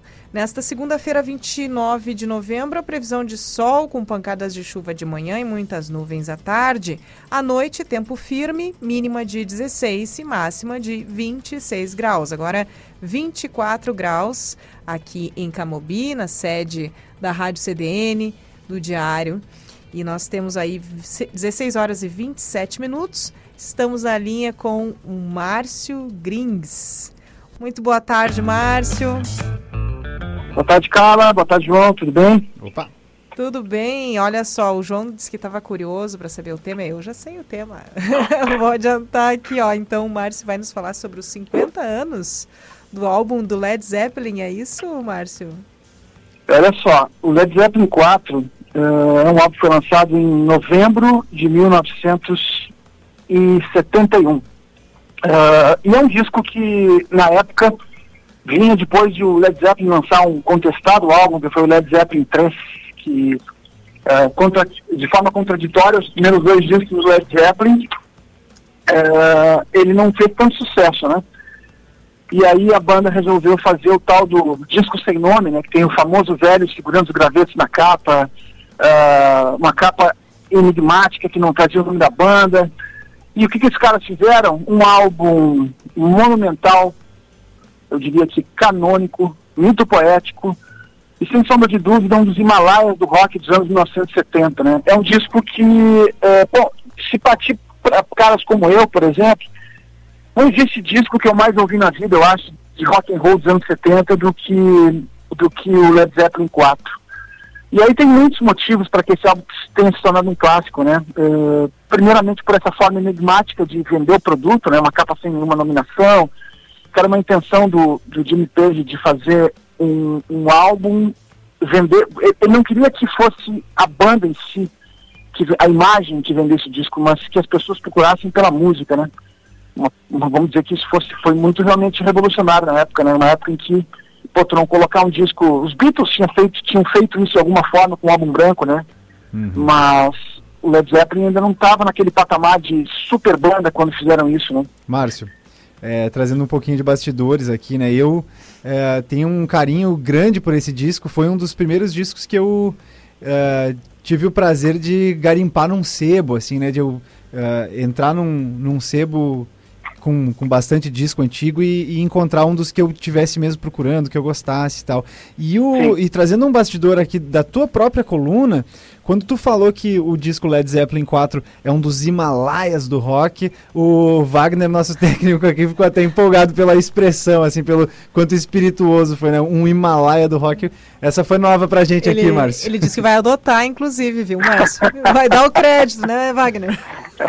Aprendi com o Márcio Boa, eu tenho, eu tenho outra, se vocês gostam de, de, de, de uma jogada fragista, eu tenho outra boa também aqui. Diga. Que o, o na verdade, existiam muito, muitas comparações, né? Antes do Led Zeppelin 4, eles falavam que. Comparavam o Black Sabbath, por exemplo, com o Led Zeppelin, né? Sim. E aí o, o Joe Paul Jones disse na época, né, que depois, depois do Led Zeppelin 4, ninguém mais iria comparar o, o, Led Zeppelin com o Black Sabbath. E eu digo o seguinte, ó, para quem gosta de Black Sabbath, uma analogia com quadrinhos aqui, ou com, ou com literatura, vamos lá, cinema, é como se Black Sabbath fosse Conan, né? E Led Zeppelin é o Senhor dos Anéis. Olha. Ou seja, é, é, é muito mais complexo. Não que Conan não seja complexo, né? Mas é, é, é vamos lá, Tolkien é um cara genial, né? Uh, e, e, a mitologia do Senhor dos Anéis, inclusive, está dentro do Led Zeppelin 4. Muita gente não sabe disso, né? Em canções como Misty Mountain Hop, por exemplo, uh, The Battle of Evermore, uh, na própria Story to Heaven, que na verdade não é, não é o tema principal, mas tem algumas deixas do Plant ali dentro dessas conexões. Led Zeppelin já tinha feito isso em outras músicas, como por exemplo me fugiu o nome agora, o Led Zeppelin 2, eu vou lembrar daqui a pouquinho, ou seja, uh, o, o Plant era, era, ligado, muito ligado em, em, em, Tolkien, né, e tinha toda aquela, e aí essas letras misturam um pouco daquela ideologia hippie, se é que isso pode, pode acontecer com o Senhor dos Anéis, né? E eles fizeram isso com muita, muita maestria, né? Eu ia citar é... a Immigrant Song, né, é, Márcio, que fala sobre a mitologia nórdica bastante, né? É, isso tem muito, né? Pegar, por exemplo, a própria, a própria letra de, de The Battle of Evermore, por exemplo, uh, é uma música que no final, no final das contas, vamos lá, uh, tu, tu vem de uma, uma jogada meio milkshake dentro do disco, com rock and roll, aquela coisa toda, aquele revival do, do, do rock dos anos 50, de repente tu vai, na, vamos dizer que tu cai ali na... na tu, tu vai para uma, uma jogada meio de hidromel, uma coisa meio terra-média, né? Hidromel. É, ou, ou, seja, Battle Evermore é, é, é, é, é como se fosse uh, essa, essa mistura de, de, de, de, influência de Tolkien com também com uma mitologia cel, celta. É, é, quando aparece, por exemplo, a Rainha da Luz, que é uma, um personagem feminino, de alguma forma é, é buscado nas letras do, do, disco, né? E está corporizado, então, na figura da própria Sandy Dunn, né? Que quem canta, tem, é a única único vocalista, uh, uh, no, caso, a única vocalista que aparece na discografia do Led Zeppelin, ela que era uh, uma cantora já reconhecida de um grupo chamado Fairport Convention, e ela faz uma participação sensacional, fazendo um dueto com, com, com o Plant nessa música, né? enfim. Eu achei é o máximo disco... que, o, que, o, que o, o Márcio, ele, ele mostrou como o Led Zeppelin misturou o milkshake com o hidromel. Perfeito, Márcio, é, perfeito. Mas eu nunca tinha pensado para... nisso. Não, e assim, talvez pro ouvinte que, que ainda não, não teve o prazer de entrar em contato com essa discografia, isso faça pouco sentido, mas quando você escuta e, e escuta com, do jeito que o Márcio está narrando aqui, claro, faz todo sentido. É o Milkshake encontrando o hidromel pela, pela estética da coisa que a banda conseguiu misturar, né, Márcio? E vamos lá, não é muito fácil fazer isso, né? Porque uh, pode parecer uma incoerência danada, assim, tu vem com, uma, com um revival como a rock and roll, por exemplo, que é um som que, na verdade, a levada da bateria é uma influência do baterista do Keith Richards, do, do, do, do Little Richard, uh, uma música chamada Keep a Nothing, que, que na verdade ele, o, o, o Bonzo, que é o baterista do Led Zeppelin, improvisou e acabaram criando o riff. A música surgiu quase que instantaneamente. Mas é uma música que homenageia esse amor do Led Zeppelin pelo rock dos anos 50, né? E de repente eles vêm com um folk que remonta à, tradição da música celta, a influência de Senhor dos Anéis na letra, ou seja, não tem nada, as coisas não conversam aparentemente, Sim. mas tu ouvir isso de uma forma cronológica no disco, que começa com uma canção sensacional chamada Black Dog, né? Que, uh, que, é, que, é, que o, o Page tinha uma, uma simbologia para falar das guitarras dele. Ele, ele dizia que era um exército de guitarras, porque ele sobrepunha muitas guitarras sobre as outras, né?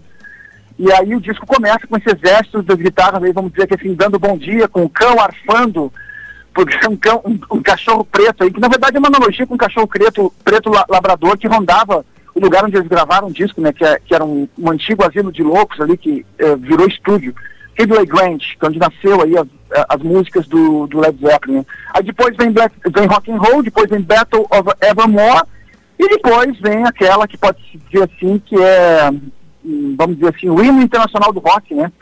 Que é Starway to Heaven, a música mais tocada de todos os tempos das FMs norte-americanas, com mais de 5 milhões de execuções, se eu não me engano, é uma coisa assim. Uh, enfim, e aí o lado B vem, como eu disse, com Misty Mountain Hope, que também aí remonta aí alegorias com Tolkien. Depois vem uma música que eu gosto, que eu não gostava, eu já gosto muito, chamada Four Sticks. Para muitos é um momento baixo do disco, mas é uma guinada para o lado oriental, vamos dizer assim, com um ambiente mais exótico. O Page naquela jogada de mexer com as forças modais aí do, do, do da guitarra dele, afinações diferentes, né? Uhum. É, e aí, mais pro, pro, pro final do disco vem Going to California, que para mim é, é, simplesmente uma das baladas mais belas do, rock dos anos 70. É, e fecha com End Live Breaks, que vamos dizer assim, que é uma música que define o som de bateria dos anos 70 uh, inspirada numa música de uma, de uma cantora de blues dos anos 20 chamada Memphis Min, e também inspirada num fato real de uma inundação que aconteceu em 1927 no Mississippi, né? E que de alguma forma eles transformam a música, eles transformam a música da Memphis Min numa outra coisa que para muitos é o grande é o grande apoteose, o momento triunfal do disco, enquanto uh, uh, essa jogada de, de manipulação de estúdio, de sobreposição de guitarra, de letra, de uma banda que de alguma forma se soa realmente, são quatro elementos que formam um quinto elemento, que é o Led Zeppelin 4, que é um disco que merece toda a nossa reverência. Uh, e ainda não falei de coisas como, por exemplo, a relação do ocultismo com Lester Crowley, que é uma, algo que falam que é, e realmente é, tem muitos elementos disso dentro do, do, do álbum, né? Mas é um álbum que merece realmente, assim, ó, uh, por 50 anos. Eu comprei esse disco em 1985, eu lembro o dia, 8 de setembro de 85. Uh, eu tinha acabado de ver o Led Zeppelin naquele filme, o The Song of the Same, num lugar chamado Telão 52, isso é inverno de 85. Eles exibiam filme de rock nesse lugar. Uh, os cinemas já não estavam nesse lance de, de, colocar filme de rock, um circuito mais comercial, e tinha esse lugar que era ali na antiga rua 24 horas, na Pasqualini, era no terceiro andar, chamado Telão 52. Passava filme do CDC, passava filme do Led Zeppelin, passava filme do Pink Floyd. E numa sessão qualquer em que eu matei a aula, fui lá e vi isso e minha vida mudou. Márcio, eu estou aqui tendo acesso a alguns dados sobre este álbum, né? A gente tem aí, tu falaste em execuções de Stairway to Heaven. A gente tem cerca de 23, mais de 23 milhões de cópias só nos Estados Unidos. Só nos Estados Unidos, boa observação. Nossa, e rapidinho, pelo que eu vejo aqui, justamente o disco alcançou o segundo lugar na Billboard nos Estados Unidos. Então, tu, não sei se tu consideras assim o este Led Zeppelin 4 como um divisor de águas, tu falaste assim, ah, até então Led Zeppelin não era assim, digamos, né, tudo isso, mas com certeza a partir desse momento as coisas mudaram, não? Não, mudaram, vamos lá, o que aconteceu com o Led depois disso? Caiu em turnê de novo nos Estados Unidos, eles compraram o famoso Starship, locaram o famoso Starship, que é um avião, uma banda com avião, com logotipo na fuselagem, aquela coisa toda, que tinha um piano dentro e, e os caras se movimentavam com muita rapidez, tocavam de costa a costa nos Estados Unidos, faziam um show também na Europa, na Inglaterra, tomaram, eram, eles eram muito criticados por revistas como a Rolling Stone, por exemplo, e mesmo assim, mesmo com a, a antipatia da crítica na época, uh, a banda se popularizou muito como uma das bandas mais realmente, uh, uh, vamos dizer assim, que mais vendiam ingressos e álbuns dos anos 1970, pô, isso permanece até hoje, né? O Led Zeppelin realmente é uma das pedras de, de roseta do rock and roll, né, em termos de de como, de como o universo do rock se transformou anos depois, eles estavam antecipando muito desse, dessa sistemática de fazer turnês, a forma de gravação, de divulgação. Eles têm, as capas do Led Zeppelin eh, eram todas feitas por uma agência chamada Hypnosis, que era a mesma que fazia a capa do, do, as capas do Pink Floyd, né? Aquela turma do Storm Thorgerson, ou seja, os caras tinham um orçamento milionário para fazer uma capa de um álbum, muitas vezes. Né? foi o caso do The House of the Holy, o disco que, que, que, que, que, que o disco seguinte após o Led Zeppelin 4, né? Mas o que eu queria dizer para vocês é o seguinte, olha só, eu estou falando de tudo isso do Led Zeppelin, é, porque hoje em dia, vamos dizer, o rock and roll não é mais uma música de, não, não é mais uma música de mainstream, vamos dizer assim, né? Mas o, o, o Led Zeppelin e o rock and roll ainda, pô, tem muita gente que gosta de rock, vamos lá, né? É, apesar das rádios não tocarem, não tocarem tanto, vamos lá, estamos falando com três pessoas que gostam de rock and roll aqui, mais um monte de ouvintes que, tá, que estão ouvindo aí. É, então eu acho que é legal nós é, pegarmos essas datas e, e, relembrar um pouco da, da trajetória desses álbuns famosos, né, para dizer que, pô, que material fantástico, que, que, que, que, que, que, que sensacional é poder ainda ouvir isso e não de uma forma em que tu coloque uma âncora dos anos 70 apenas nessa audição, né? Porque o, o, porque o Led Zeppelin, de alguma forma, foi uma banda que influenciou muito o rock and roll, né? É, essa jogada de fazer uma, um lance pesado, mas também trazer, trazer o esquema acústico para dentro de um álbum, essas misturebas de fazer muitas coisas, como eu falei ali, o lance do milkshake com hidromel, né? Ser um pouco isso glitter é muito... ao mesmo tempo, né? Sim, ou seja, tudo isso dentro desse identificador, se tu pegar o Led Zeppelin 4 e ouvir da primeira à oitava faixa, existe sim uma coerência, existe sim uma forma de, de, de transmitir essas informações aí do, do, do artísticas de uma maneira encantadora, né? Eu queria dizer para concluir o seguinte, olha só, na próxima terça-feira, terça-feira, às 19 horas, eu vou estar no Pitadas do Sal de novo, nós vamos falar desse disco aí numa live, né? E quem está comigo? Vai estar comigo o Sal, que é o cara que comanda o canal, Vai estar um, um, outro cidadão que eu respeito pra caramba, que mora em Belo Horizonte, chamado Romero, Romero Carvalho, que é um jornalista, uh, jornalista musical, e aí nós trocamos muitas figurinhas, então nós vamos debater e falar sobre tudo isso uh, que eu falei agora em cinco ou seis minutos, durante duas horas, e aí vamos falar faixa por faixa, vamos trazer detalhes sobre o, essa jogada do ocultismo dentro do álbum, uh, quem são as a, a, presença feminina que, que permeia o álbum, né? E temos aí Sandy Denny, Johnny Mitchell, que é uma influência, a própria Rainha da Luz, a May Queen do álbum, né? Então vamos falar das letras, vamos falar da temática, vamos falar de, de, de, de todos os mistérios e os, os encantamentos do álbum Led Zeppelin 4. Para quem quiser acessar, pode ir na minha timeline, lá no Facebook mesmo, ou no Insta Instagram, que é o Márcio Grins, ou diretamente no YouTube pelo Pitadas do Sal, super fácil de achar. Então, uh, uma live na próxima terça-feira, dia 30, falando dos 50 anos desse álbum maravilhoso. E também queria dizer o seguinte, amanhã, amanhã, nesse mesmo bate-canal, cara, eu tô arrebatado. Eu vou ter que falar de novo com vocês na semana que vem sobre isso, porque eu acabei de ver os três episódios de Get Back dos Beatles e simplesmente nós estamos presenciando um dos melhores documentários de todos os tempos da história do rock and roll. Então eu preciso falar sobre isso mais com vocês, porque realmente eu estou impactado ainda. Maravilha, Márcio. Tá uh, combinado então. Semana que vem a gente fala sobre Get Back. Olha, a gente está aqui querendo que chegue logo esse domingo. O Márcio é muito. Ele está empolgando muito a gente aqui com essas pautas. Márcio. Eu tô falando demais, né? Não, não, é, é, é convidativo, sabe? Tu, tu deixa ali o. Aquela faísquinha, poxa, chega logo, vamos, vamos falar disso de novo. Coisa boa. E convidando para coisas durante a semana, né? Nas noites aí, muito legal, Márcio. A gente vai, vai acompanhando. É legal acompanhar a rede, a rede social do Márcio também para ficar em contato com isso, né? Fala tua arroba aí. É, olha só, eu tô sempre postando alguma coisa lá, né? Então tudo isso que eu tô falando aqui tá rolando já bastante postagem lá no Facebook, no Twitter e no Instagram. Sempre Márcio Grins. Pode procurar o que vocês acham e, e todo mundo é bem-vindo, quiser trocar figurinha. Quem quiser participar também dos grupos ali que eu, que eu, que eu tenho de música no, no, no, no WhatsApp ali, pode me, me chamar em box ali. Eu tenho, participo de alguns grupos fechados de Bob Dylan, de, de, de Beatles e sempre tem muita coisa legal pingando, sempre aprendendo muito e trocando conhecimento com essas pessoas aí, muita gente em todo o Brasil. Esse é o grande barato de, desse, desses nossos novos tempos, né? Nós hoje, eu estou aqui trancafiado no meu refúgio, aqui no, uh, na beira da montanha, aqui na Chácara das Flores, mas estou falando com todo o Brasil, com todo mundo, isso é muito legal. Muito legal. Márcio Grings, que foi meu chefe, que hoje é meu. que segue sendo meu vizinho. É verdade. é verdade, Márcio. Valeu, Márcio. Sucesso para ti. Obrigada pelos convites aí ao longo da semana e até o próximo domingo. Todo mundo é bem-vindo. Prazer falar com vocês. Um bom programa. Até mais. Valeu, Valeu até mais. Tchau, tchau. Um abraço.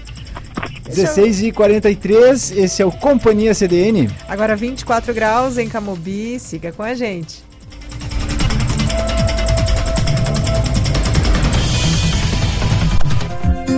A Oral Sim valoriza seu bem maior, a saúde. Afinal, saúde começa pela boca.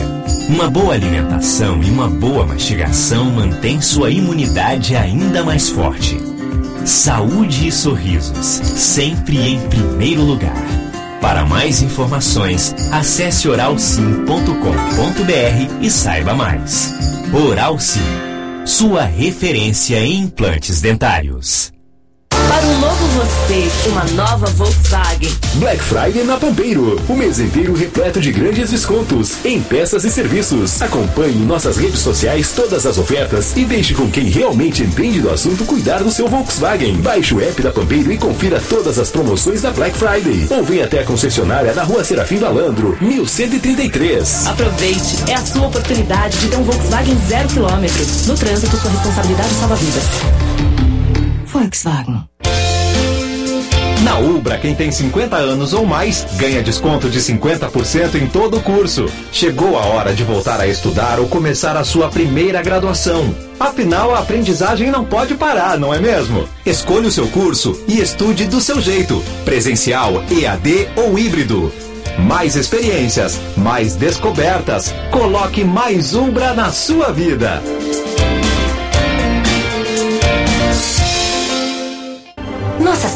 Cascatas de chocolate já estão funcionando. Quer saborear um fundi com frutas frescas e chocolate de qualidade belga? Zero gordura trans, zero gordura hidrogenada e muito cacau? Na fábrica de chocolate do Shopping Praça Nova, você encontra diversos sabores de fundi. Ah, tá afim de uma sobremesa mais geladinha? Peço gelato natural, feito 100% com fruta. Fábrica de chocolate. O melhor fundi do mundo no Shopping Praça Nova.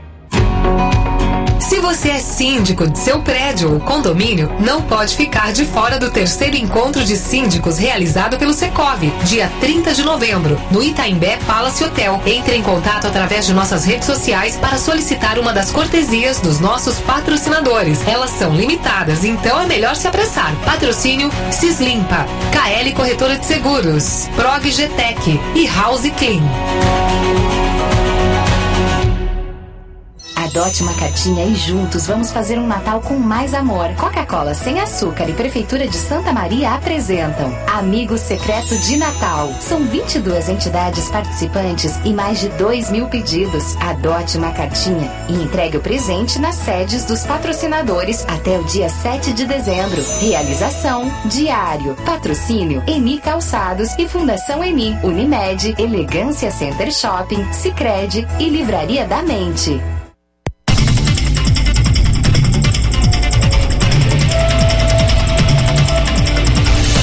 Companhia CBN, com você até às 18 horas, jornalismo ao vivo no seu fim de semana. O programa tem edições aos sábados e domingos. Nos sábados, vamos juntos das 16 às 17h30 e no domingo das 15 às 18 horas, sempre com muita informação, cultura e atualidades para você. É isso, a gente tem bastante é, participação dos colegas aqui através dos boletins que uh, vem pelo programa de hoje. Também tem CDN Tech na sequência com os, as principais novidades do mundo da tecnologia. Hoje você vai ficar sabendo a origem, afinal, do Black Friday, né? Por que Black Friday? Por que, que os preços diminuem? É, é, é só para fazer promoção? Tem um tem uma história por trás disso, é uma história que é importada, não é brasileira, mas que a gente é, fez o, o dever de casa para importar aqui para o Brasil e Black Friday agora faz parte do nosso calendário. Isso tudo no Moda para quê? Um bloco é, especial do nosso programa, quadro especial que vem na sequência. Também temos a crônica da Natália Arantes encerrando o programa uh, daqui a pouquinho. Então siga conosco, tem bastante conteúdo para a gente no Companhia CDN de hoje. E olha só, interessados em ingressar nas modalidades de educação para jovens e adultos, poderão se inscrever através de plataforma online a partir de agora. Mais informações com o colega Gabriel Marques.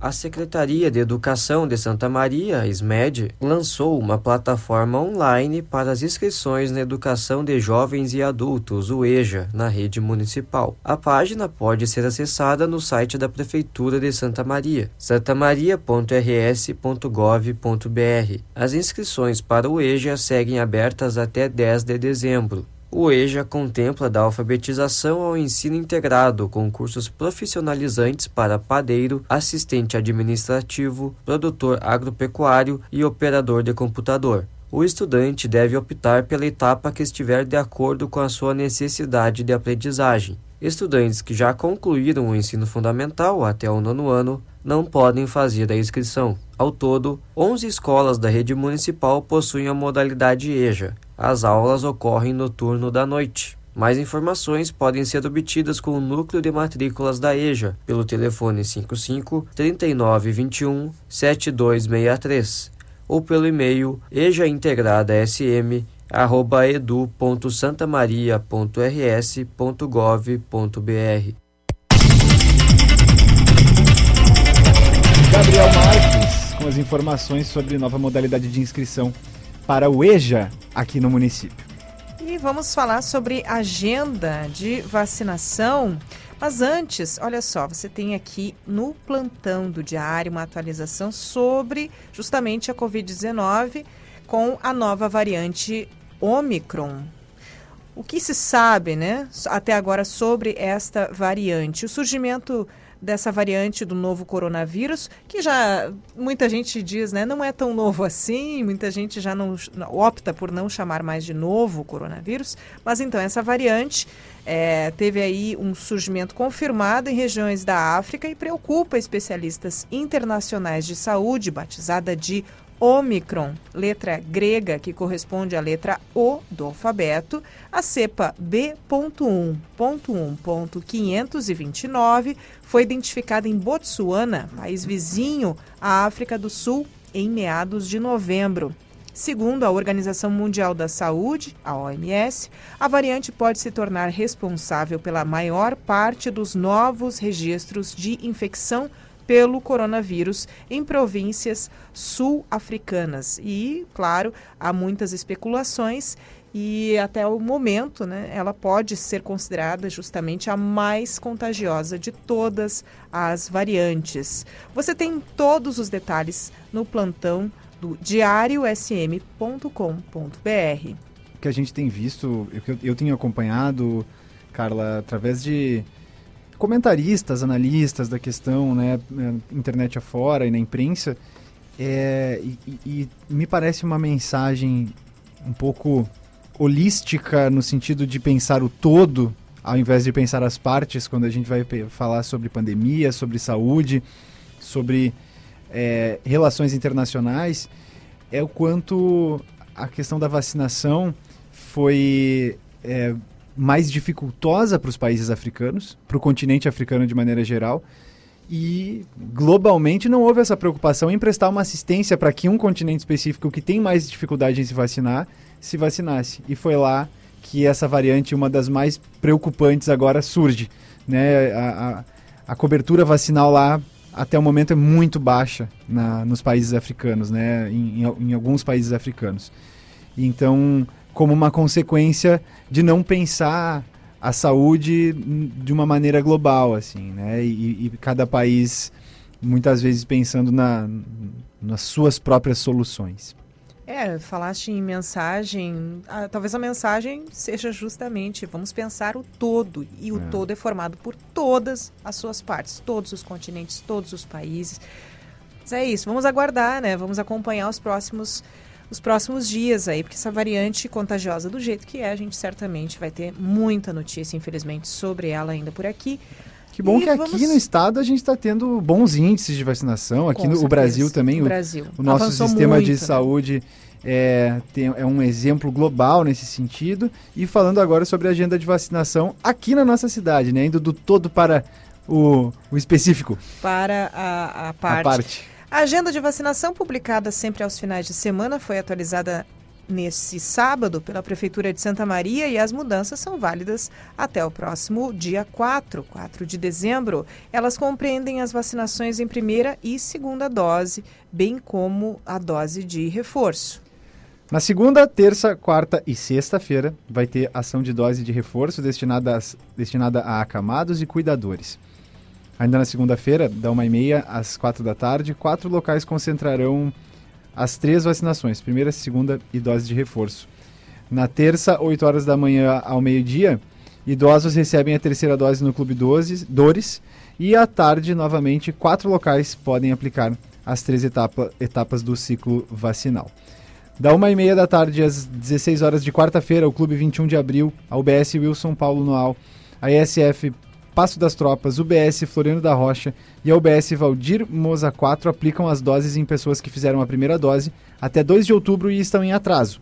Pessoas que fizeram a segunda dose até 4 de julho, dose de reforço para idosos e profissionais da saúde, e a primeira dose em pessoas de 12 anos ou mais já podem se vacinar.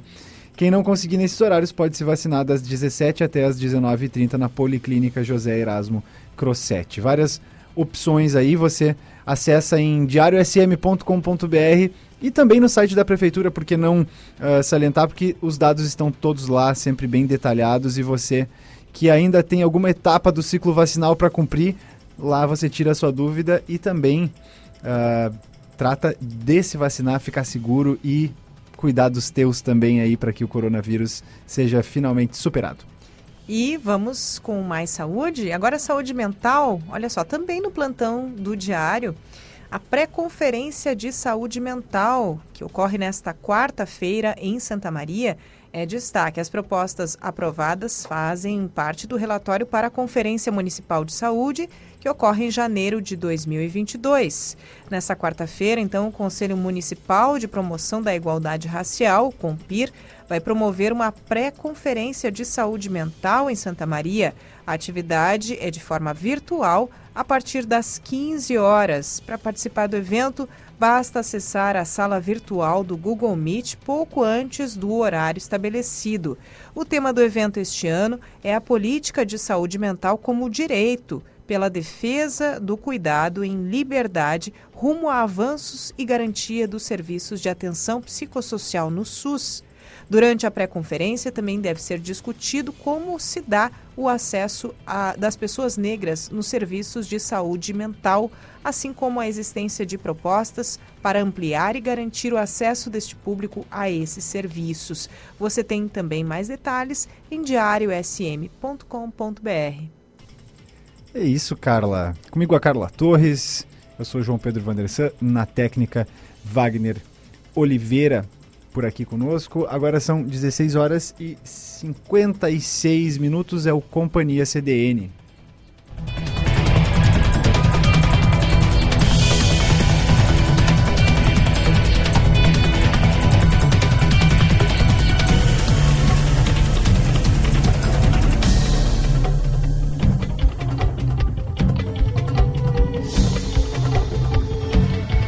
Mais informação por aqui. A APECAM é uma das mais de 20 entidades beneficiadas pela campanha de Amigo Secreto do Diário. Vamos conhecer um pouco mais do local e das pessoas de lá com o repórter Denzel Valiente. A Associação de Apoio a Pessoas com Câncer, APECAM de Santa Maria, é uma das participantes da campanha Amigo Secreto do Diário. A PECAM acolhe mensalmente cerca de 250 pacientes que recebem os auxílios de transporte, alimentação, assistência social e oficinas. Maria Aparecida de Souza, de 31 anos, operou um câncer na mama há três anos e frequenta o local. A PECAM é minha segunda família. Eu agradeço a Deus, um lugar maravilhoso, sempre tive apoio, sabe? Porque o período que foi diagnosticado foi bem difícil para mim, sabe? Porque eu sou a primeira pessoa da família que apareceu com isso, sabe? E o meu gurizinho era pequenininho, sabe? Então aquilo ali foi um baque para mim, eu já estava criando ele sozinha. Então aquilo foi, ah, foi bem difícil, sabe? Mas, graças a Deus, consegui dar a volta por cima, né? Na cartinha de Natal, ela pediu uma cesta básica. Eu sou mãe solteira, só eu e meu filho. Uh, e, e às vezes as coisas se tornam bem difíceis pra gente, né? Acredito que para todo mundo, né? E hoje em dia tá tudo tão caro, né? Tudo tão... E não é fácil também criar um filho sozinho, entendeu? Eu pedi uma cesta básica. Porque ali o que vem ali é tanto para mim quanto para ele, né? Boa parte dos pedidos deste ano tem seguido essa lógica, um pensamento coletivo em ajudar toda a família. Muitos estão pedindo cesta básica, brinquedos para seus filhos, né? Então eles, eles agregam isso no, no valor total para o sustento deles na, no mês porque muitos às vezes não têm uh, um, um, auxílio doença, não tem um BPC, então é uma forma de agregar no final para sustento da família. Maria da Glória Souza Santos, de 68 anos, se recupera de um câncer de útero e desde outubro está na APECAM. Ela veio de Itacurubi e o presente que escolheu vai ser destinado a outra pessoa da família. Como eu vou ganhar minha primeira bisneta, Aí eu escolhi o, pre o presente para ela. E vou dar para ela se Deus quiser. Adote uma cartinha e juntos vamos fazer um Natal com mais amor. Coca-Cola sem açúcar e Prefeitura de Santa Maria apresentam Amigo Secreto de Natal. São 22 entidades participantes e mais de 2 mil pedidos. Adote uma cartinha e entregue o presente nas sedes dos patrocinadores até o dia 7 de dezembro. Realização: Diário. Patrocínio: Eni Calçados e Fundação Eni. Unimed, Elegância Center Shopping, Sicredi e Livraria da Mente.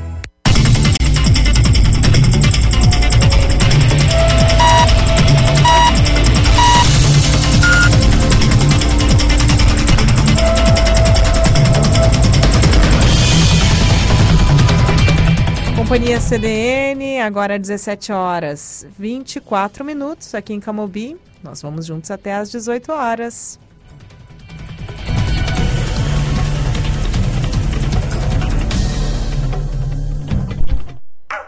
Eu tô tão feliz. É o lugar que eu confio. dos bichos. Lá tem de tudo que os meus pais precisam.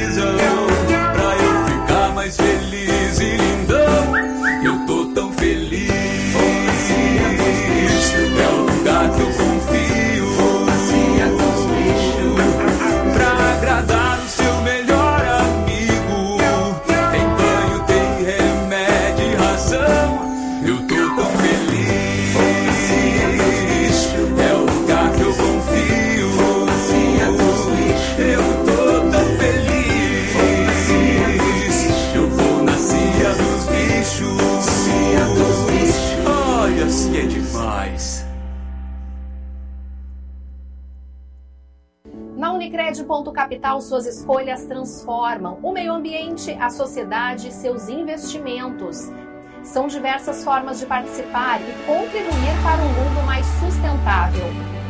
Cooperados de cada agência concorrem a bicicletas, patinetes e projetos fotovoltaicos.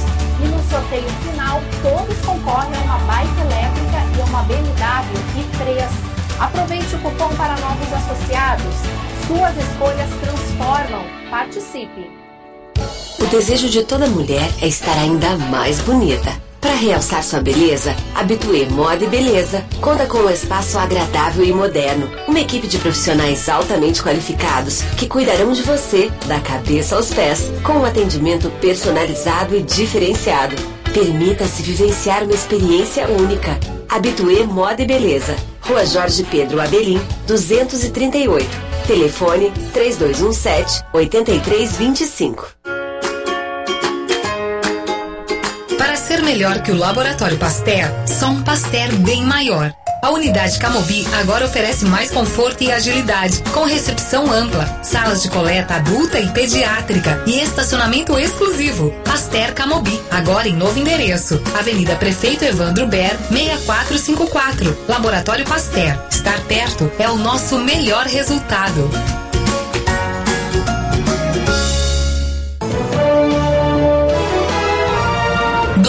Friday do Diário. Assinatura impressa e digital com super desconto, apenas R$ 78,90 por mês. Entre em contato com o 32 13 7272 ou acesse o site diariosm.com.br e assine agora. Grupo Diário. Informação onde você estiver.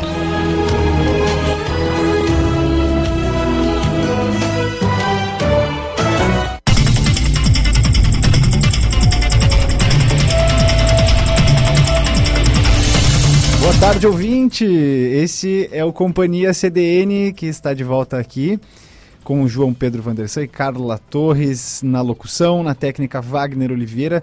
Nosso programa de fim de semana, todos os sábados e domingos, a gente acompanha você até às 18 horas aqui no domingo. E chegou a hora da gente conversar com mais convidadas no programa de hoje, certo, Carla? Exatamente, a gente fala aqui de Tayane Barbosa e Paula Tualdo, elas que são do Brechados. Esse é o quadro Empreender pelas Redes, quadro onde a gente procura dar um destaque e trocar uma ideia sobre a inserção das mídias sociais, das redes digitais nos negócios e não só nos negócios comerciais, mas nos empreendimentos das pessoas, né? Sejam empreendimentos pessoais, sociais, culturais, mas é claro, comerciais também, e é o caso do Brechados, eu imagino. Exato. Uh, estamos com Tayane Barbosa na linha, Paula Tualdo. Não sei se as duas vão conseguir falar com a gente. Nós Tayane? estamos as duas aqui no Viva Voz. Acho que vai dar certo. Vocês estão nos ouvindo bem? A gente está te ouvindo um pouquinho ao fundo. É Tayane? Eu, sim. Tayane, até foi uma sugestão que eu te mandei aqui, para que, quem sabe, a gente evite o viva voz, porque podemos ter algum probleminha técnico, algum. Não? Tá tranquilo? Ó, o Wagner tá aqui atento, ó. O nosso técnico tá aqui atento. Qualquer coisa, se der problema mesmo, ele nos, nos avisa aqui. Mas a gente tem. tá no ouvido aqui, tá atenta. Se der problema, a gente avisa vocês. Sejam bem-vindas Tá à Companhia então- CDN. Nós estamos bem perto do telefone para ver se dá uma melhorada. Tá, vamos lá. Vamos, vamos tentar levantar aqui um pouquinho esse retorno de vocês. É, vocês estão meio baixo também pra gente. Se tiver como dar uma aumentadinha. uma aumentadinha, tá bom. Vamos lá então. Vamos, vamos é, nos escutando aqui. Ficar, ficaremos atentas. Meninas, então temos aí brechados, arroba brechados, ó, para quem está nos escutando, certo? Esse é o perfil no Instagram. Já pode seguir por lá. Já vão, ab- abram aí, deem uma olhadinha, já sigam. Então nós temos que, eh, existe a loja física, que abre de segunda a sexta, mas vocês também operam pelo site, não é verdade? Sim, e também pelo inbox, bastante, tem bastante fluxo. Tem mais vendas pelo Instagram do que até pelo nosso site. Exato. Ó, temos aqui um retorno bem melhor. Aqui o Wagner checando com a gente, tá ótimo, gurias. A gente agora está escutando vocês bem. É interessante, justamente, é, a gente tem aí um belo caso que representa muito bem esse quadro, empreender pelas redes, porque muitos dos negócios, das ideias que passaram por aqui, não contam com um espaço físico, uma loja física, mas tem justamente este perfil muito ativo e vocês têm essa estrutura física também, mas nos trazem essa experiência de que o inbox do Instagram é muito mais ativo. É isso mesmo? Uhum, é super eficiente. É que assim, a gente tem um espaço físico, a gente tem uma loja, mas a nossa loja ela não tem, não é direto para a rua, ela é num prédio comercial.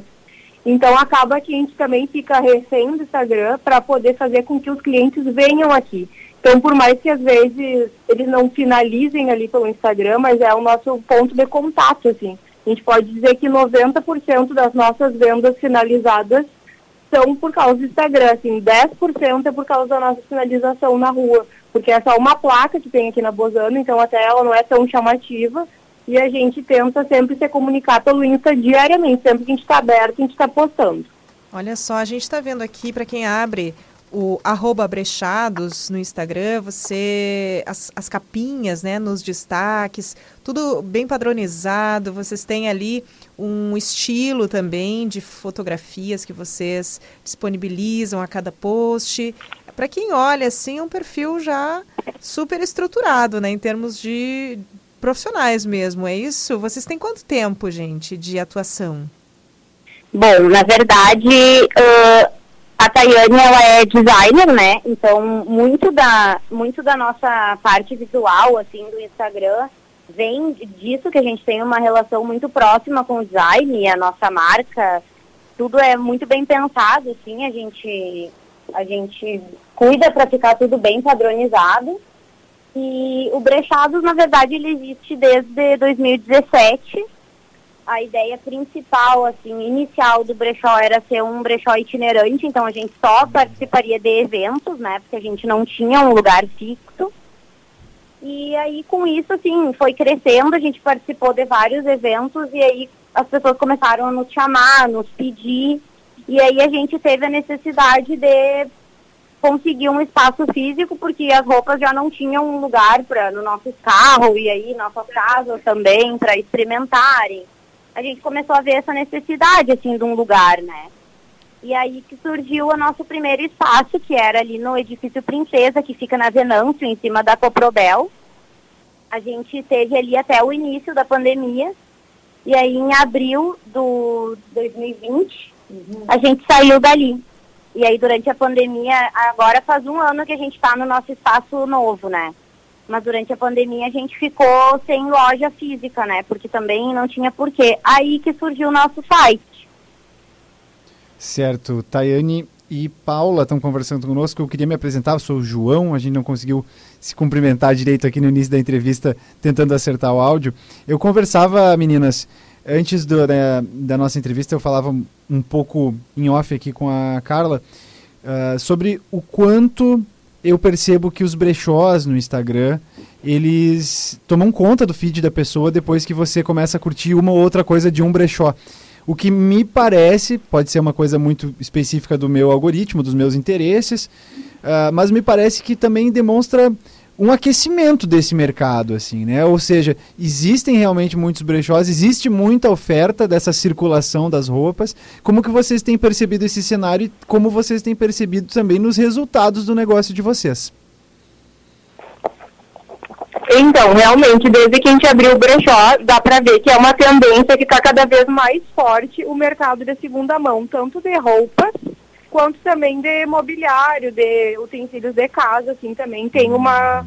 Eu, eu vejo que tem uma aceitação melhor. Antes tinha um preconceito de comprar roupas de segunda mão, mas eu acredito também que a pandemia tenha nos ajudado de certa forma, apesar de ter prejudicado financeiramente, mas da aceitação e do, do penso das pessoas quanto a consumir algo mais sustentável, em procurar primeiro algo que é usado, então eu vejo que hoje em dia tem uma aceitação maior, por isso que a gente também tem a sensação, porque de fato tem uma, sensa, uma ascensão nesse, nesse mercado.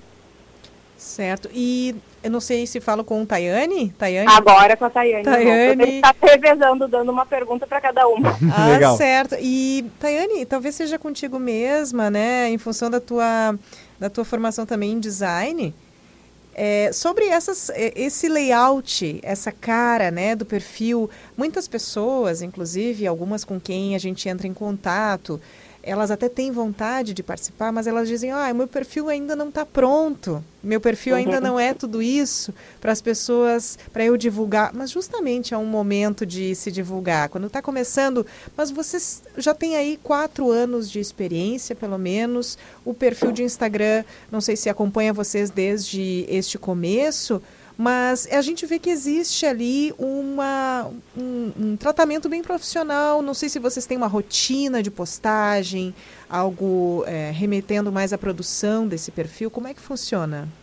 Pois olha, po- pode parecer para vocês que ele é bem profissional e que tem uma rotina de postagens e a sensação que a gente tem por trabalhar com isso é que a gente deveria ainda dar mais atenção do que a gente dá. Porque assim, a Paula, ela falou que eu sou designer, mas ela esqueceu de falar que ela também é fotógrafa. Então tem outro outra ao lado dela também contribui muito para que a gente se mantenha sempre com estilo e fazer com que geralmente as nossas produções parecem na internet ser maiores do que são, porque realmente ela também manda muito bem na fotografia. E desde o início do. Antes do brechó ter espaço físico, de a gente estar numa feira, a, marca já existia, identidade visual, identidade verbal já existia, justamente por a gente trabalhar com isso. A Paula também trabalha com marketing numa outra loja. Nós duas temos o brechó como nosso segundo emprego, nosso segundo empreendimento. Eu tenho escritório de design, ela trabalha no setor de marketing numa loja.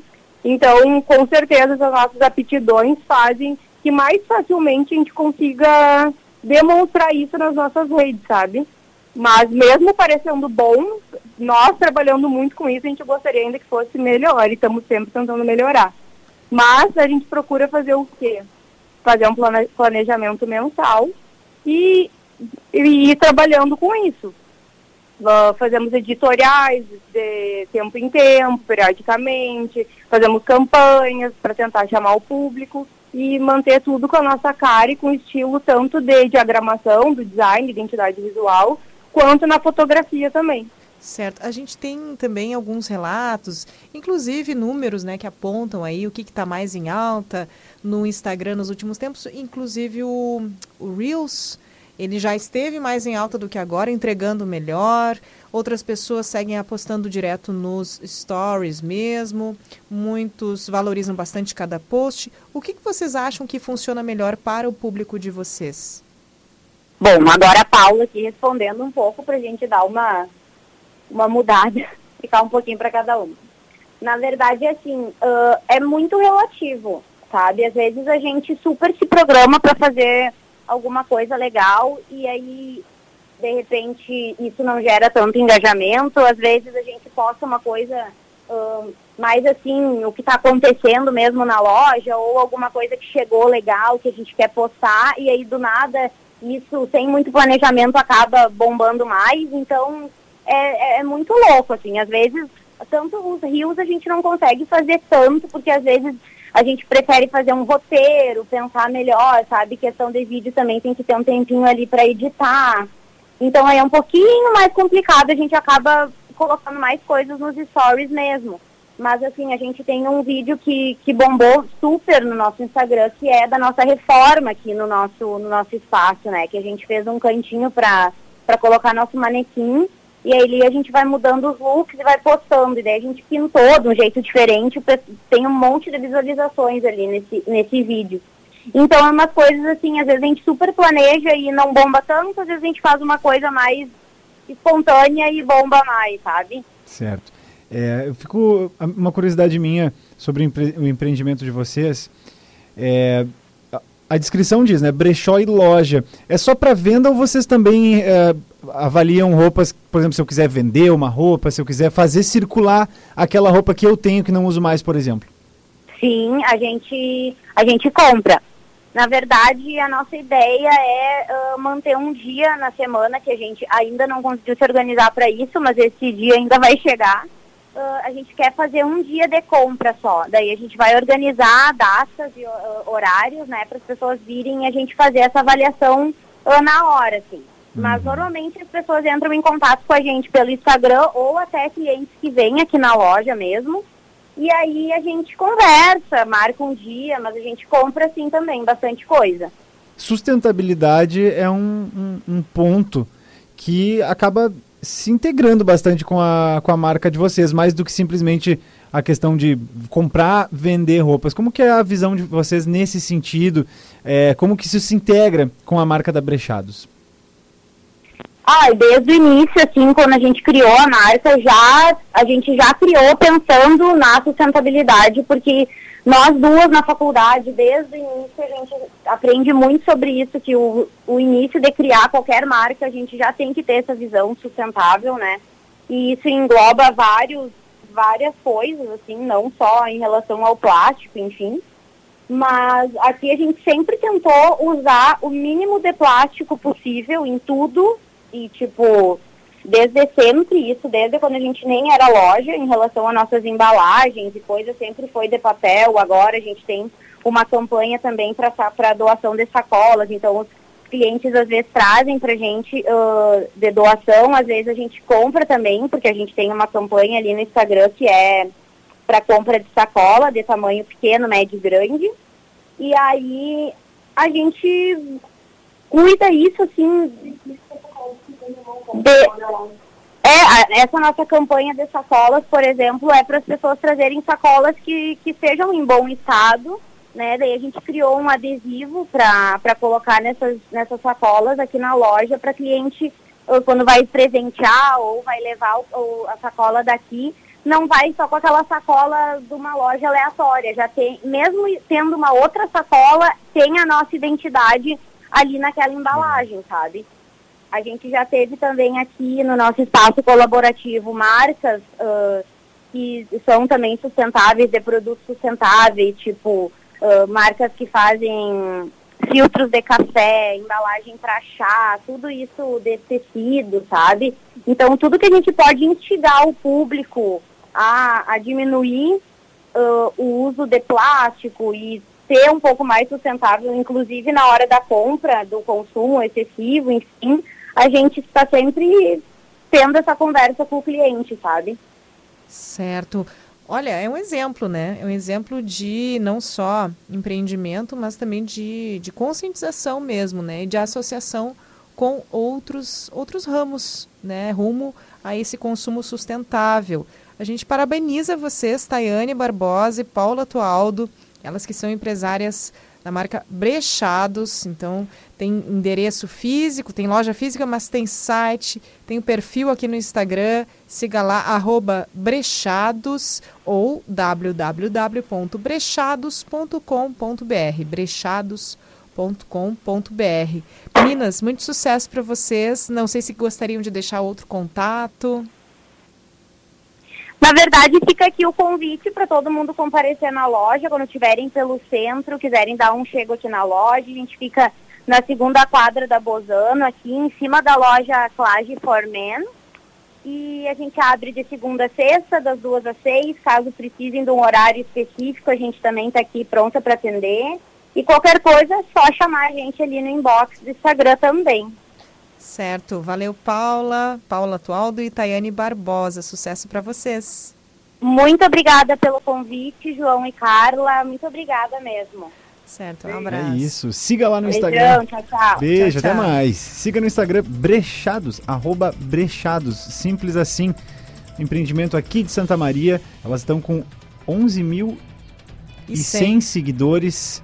Né, um número bem representativo, é, muito bem é, apresentadas as peças, com fotografia bem feita. Então, um exemplo de empreendimento que ainda tem essa pegada sustentável que é tão importante. Companhia CDN com você. Agora, 17 horas 20 minutos, 24 graus. Caro eleitor, a votação na consulta popular de 2021 irá eleger um projeto para ser executado na região em 2022. Já está em andamento e vai até o dia 30 de novembro. Foram colocados três projetos na cédula de votação. Vote em apenas um dos projetos apresentados. Informe-se nos órgãos públicos municipais e estaduais qual o programa que mais interessa ao teu município. A votação é feita através do site consultapopular.rs.gov.br ou pelo aplicativo Colab. A Causo agora é mais. Nós mudamos para cuidar mais de você, com mais benefícios, mais qualidade, mais estrutura e mais soluções integradas em saúde. Tudo para possibilitar tranquilidade, segurança e qualidade de vida para você e para quem você ama. Causo Mais. Seu acesso inteligente à saúde e a uma vida mais completa. Sabe aquele investimento imobiliário que há muito tempo habita o seu pensamento? Para você que procura rentabilidade, conforto, segurança e condições de pagamento, a construtora Coase tem um empreendimento ideal. Empresa com mais de 14 anos de atuação no mercado imobiliário em Santa Maria, privilegiando o cliente com as melhores localizações do bairro Camobi. Chegou a sua hora. Construtora Coase. É tempo de construir sonhos. Entre em contato pelo fone 3226-2131 ou pelo WhatsApp 99997 0585. Eu tô tão feliz. É o lugar que eu confio. Lá tem de tudo que os meus pais precisam.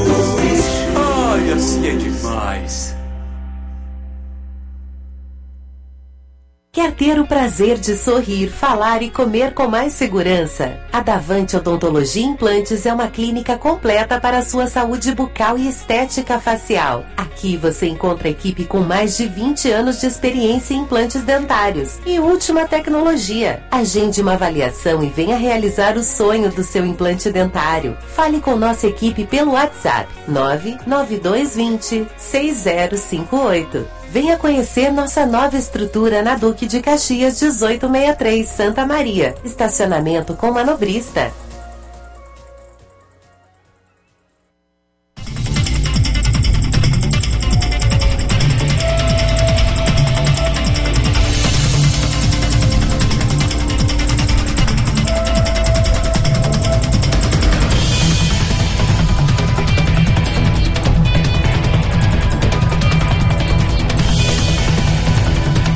Companhia CDN com você até às 18 horas. Jornalismo ao vivo no seu final de semana. Eu sou Carla Torres. Eu sou João Pedro Vandersan. A gente está juntos aqui com o Wagner Oliveira na técnica até às 18 horas contigo, então. Jornalismo ao vivo, sempre com informações atualizadas, inclusive uma informação triste para o mundo do esporte hoje. O britânico Frank Williams, fundador da famosa equipe de Fórmula 1 que leva o seu nome, a Williams, né? Morreu aos 79 anos, anunciou a escuderia nesse domingo. A equipe criada pelo Frank Williams na década de 70 conquistou 16 títulos mundiais entre 1980 e 1997. Nove de construtores e sete de pilotos, sendo um deles o piloto brasileiro Nelson Piquet em 1987. Ayrton Senna também correu pela Williams em 1994, o ano do seu falecimento. Além de Piquet e Senna, seis pilotos do Brasil passaram pela Williams. Antônio Pisonia, o Rubinho Barrichello, o Bruno Senna e o Felipe Massa. O Frank Williams estava tetraplégico desde um acidente de carro em março de 1986 e passou as últimas décadas de sua vida em uma cadeira de rodas. Foi em 75 que os carros com seu nome participaram pela primeira vez da Fórmula 1. A primeira vitória veio em Silverstone, em 1979, e o primeiro título mundial um ano depois com o australiano Alan Jones. Era pai de três filhos, um apaixonado por tecnologia e estratégia. Havia passado o controle da sua equipe para a filha Claire em 2013. Uma perda para o esporte mundial e, inclusive, como a gente costuma comentar a Fórmula 1 nos domingos, né, Carla? A gente comenta o Twitter, aqui os assuntos da manhã, sempre no domingo a Fórmula 1 e num domingo a gente dá essa notícia triste para o esporte. Com certeza. Falando é, em esporte, você falou em tecnologia também, envolve né, todo esse universo criado por ele, né? A proposta da UFSM, uma proposta da, da, Universidade Federal de Santa Maria, vence edital da Secretaria de Inovação, Ciência e Tecnologia. Ela vai receber aporte financeiro de mais de um milhão de reais do Estado. O repórter Gustavo Martins nos traz mais informações.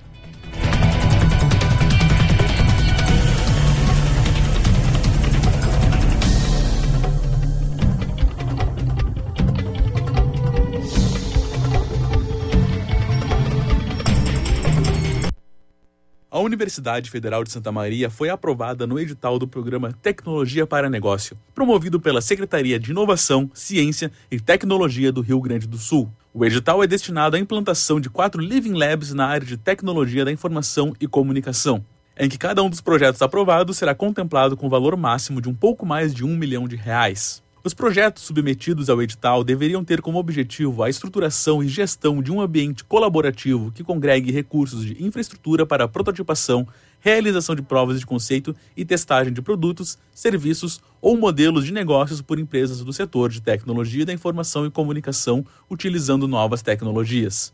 A proposta é coordenada pela UFSM é intitulada Living Lab Desenvolvimento de Tecnologias Digitais e de Comunicação para o Agronegócio e Cidades Inteligentes e tem como parceira a Universidade Franciscana e outras empresas privadas. A proposta também recebeu manifestações de interesse de uso das soluções que serão desenvolvidas no Living Lab. Segundo o professor Daniel Bernardon, que coordena o projeto, o objetivo é que o laboratório seja referência no desenvolvimento de tecnologias digitais e de comunicação para aplicação nos mais diferentes segmentos da economia, com destaque para o agronegócio e cidades inteligentes. O laboratório será instalado na sede da Incubadora Tecnológica de Santa Maria, que fica dentro da UFSM, e terá prazo máximo de 24 meses para sua execução. Para a CDN, Gustavo Martins. Vamos acompanhar então né, o desenvolvimento da proposta Living Lab, desenvolvimento de tecnologias digitais e de comunicação para o agronegócio e cidades inteligentes. Pelos próximos dois anos aí temos a execução do projeto. É isso, Carla. Esse é o Companhia CDN, programa de fim de semana por aqui na 93.5 Mande a sua mensagem, 99136-2472 é o nosso WhatsApp e participe do programa, comentando as pautas que passam por aqui. Na sequência ainda a gente vai ter o CDN Tech com notícias de tecnologia. A gente vai saber mais sobre a origem da Black Friday no Moda Pra Quê. Também tem crônica, tem peça de teatro hoje à noite para quem quiser sair de casa e curtir uma boa peça teatral do Grupo Teatro Por Que Não, às 8 horas lá no Espaço Victório Facim, tem espetáculo por lá. E olha só, é, a pauta que todos estão esperando, o assunto que mo vai mobilizar a cidade e o Estado nos próximos dias. O julgamento da KISS, maior processo do Judiciário Gaúcho, começa na quarta-feira, 1 de dezembro, e deve se estender por pelo menos 15 dias. A repórter Janaína Ville nos detalha agora quem são as testemunhas ouvidas. Com a expectativa de ser o maior julgamento da história do Rio Grande do Sul, devido à complexidade e também duração, o júri do caso Kiss irá contar com depoimentos de 14 vítimas que sobreviveram ao incêndio e outras 20 testemunhas arroladas pelas defesas e acusação. O diário teve acesso à lista completa de todas as pessoas que irão depor no júri. Entre elas estão sobreviventes, agentes públicos, ex-funcionários e profissionais técnicos, como perito, engenheiro e arquiteta. Cada defesa de réu tem a possibilidade de levar cinco testemunhas ao plenário, assim como o Ministério Público. O único que não contará com testemunhas será o produtor da banda gurizada fandangueira, Luciano Bonilha Leão. De acordo com o advogado dele, o antigo defensor perdeu o prazo para arrolar as testemunhas. A acusação feita pelo Ministério Público optou por chamar uma arquiteta, um engenheiro, um funcionário da KIS e dois empresários. Já a defesa de Mauro Hoffman, sócio da boate, optou por arrolar cinco testemunhas que guardam relação sobre o fato sobre documentação, sobre a boate e sobre Mauro, como explicaram seus advogados. A defesa do vocalista da banda gurizada fandangueira, Marcelo de Jesus dos Santos, não quis se manifestar sobre as testemunhas, Mas nós apuramos que entre os depoentes estarão integrantes da banda, inclusive o irmão de Marcelo, além de um empresário. A defesa de Elisandro Spor, o outro sócio da Boate Kiss, se limitou a informar os nomes das testemunhas chamadas, mas não quis informar mais detalhes. Nas últimas semanas foram feitas duas substituições para que fosse possível arrolar o ex-prefeito de Santa Maria, César Schirmer, e o promotor de justiça, Ricardo Loza. Além deles, prestarão depoimento o ex-chefe do Estado-Maior do 4 Comando Regional dos Bombeiros de Santa Maria, Gerson da Rosa Pereira, um perito criminal e um empresário. Além das 20 testemunhas, 14 sobreviventes da tragédia trarão relatos sobre a madrugada do incêndio. Como são vítimas do fato, elas não entram na contabilização das testemunhas e puderam ser chamadas tanto por acusação quanto por defesa. O Ministério Público chamou 10 vítimas. Já a defesa de Elisandro convocou outras quatro sobreviventes, entre elas a esposa do réu, que estava grávida de quatro meses e estava na boate no dia do fato. As outras defesas não arrolaram vítimas. Para a CDN, Janaína Ville.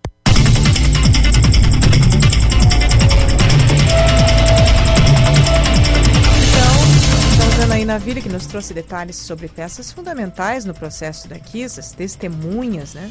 A reportagem também traz análise dos juristas, que neste que é o júri, portanto, mais longo da história do Rio Grande do Sul. Em alguns dias, os olhos do judiciário gaúcho estarão voltados para aquele que é considerado o maior júri popular do Rio Grande do Sul. Os quatro réus do caso Kiss respondem por homicídio com dolo eventual, quando se assume o risco de matar. Testemunhas, sobreviventes e os próprios réus serão ouvidos em plenário. A estimativa é que o julgamento dure cerca de duas semanas, mas não é possível fazer uma projeção exata. Eu, eu acho difícil para determinar um tempo de duração de um júri, porque é uma coisa impossível, né? Eu não sei quanto tempo vai durar cada depoimento, não sei quanto tempo vai durar o depoimento de cada uma das testemunhas, não sei quanto tempo vai durar cada interrogatório, não sei quanto tempo vai durar os debates, eu não tenho como pré-determinar que o júri vai durar até dia 15 de dezembro. O advogado e jornalista Cláudio Brito revela uma preocupação grande sobre o alongamento do júri. Isso porque os jurados precisam ficar totalmente isolados e incomunicáveis durante todo o período. Eu tenho sério receio de que a gente tenha, ou podemos ter, uma circunstância uh, de interrupção deste júri. Uh, digamos que um jurado passe mal. Estão indagando muito sobre isso porque vão ser muitas horas. Uh, outra coisa, né? Imagina só, vão depor as testemunhas, etc. Os últimos a falar são os réus. Imagina quanto vai durar o interrogatório de cada réu. O juiz pergunta, o promotor pergunta, os defensores perguntam. Imagina quanto tempo tudo isso vai levar. Digamos que um jurado tenha, por qualquer motivo, uma disposição que o leve a um desmaio. Terminou o júri. E mesmo após o júri, o processo do caso Kiss não deve chegar ao fim. Muito pelo contrário. Após a sentença, deve começar uma nova batalha judicial com os recursos de apelação, que podem ser pedidos tanto pela acusação quanto pela defesa e que devem estender o caso por mais alguns anos. A peculiaridade do Tribunal do Júri é que não pode o juiz togado, seja o, o, o ou seja, os desembargadores, eles não podem interferir na vontade do jurado. Aquela vontade é soberana. Eles só podem caçar a decisão de mérito, quer dizer, ele é inocente ou ele é culpado, isso compete ao jurado. Se ele é inocente, o culpado compete ao jurado. O tribunal só vai poder interferir quando essa decisão for manifestamente contrária à prova dos autos. É possível ainda, em série de apelação, discutir pena, discutir pena e outras questões tantas, como alguma nulidade processual que porventura tenha ocorrido no processo, no, no, no plenário, né? Uh, a pena fixada, o regime de pena fixado. O advogado explica que existe a possibilidade de, em caso de condenação, os réus já saírem presos. mas é difícil que isso aconteça. Eles chegaram a ser presos em 2013, mas atualmente respondem ao processo em liberdade. Prisão preventiva, eu não acredito que ocorra, porque eles estão respondendo em liberdade, a não ser que aconteça algo no júri que o juiz ou as partes entendam que uh, seja um motivo ensejador de, da decretação da prisão preventiva. Por exemplo, algum dos acusados coagiu uma testemunha. Isso é caso de prisão preventiva, aí poderia gerar prisão uh, em plenário quando isso ocorrer. Agora, a, a, sua pergunta ela se direciona muito mais a, no caso de condenação e fixação de pena. E aí o que diz a lei, a nova lei, né, o pacote anticrime diz que para aqueles casos que a pena for superior a 15 anos, o juiz vai poder já determinar a execução da pena.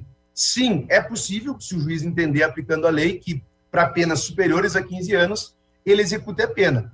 O que, que eu tenho visto na prática? Poucos casos isso tem ocorrido.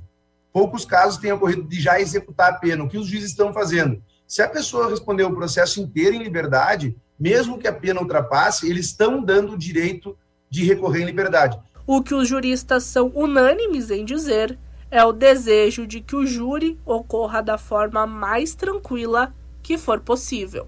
De alguma forma, pelo menos haja um conforto às pessoas, sejam familiares das vítimas ou mesmo familiares dos réus, que todos tenham o conforto da realização da justiça, que a realização da justiça aconteça de maneira a não deixar dúvida, de maneira a definitivamente dizer como tudo aconteceu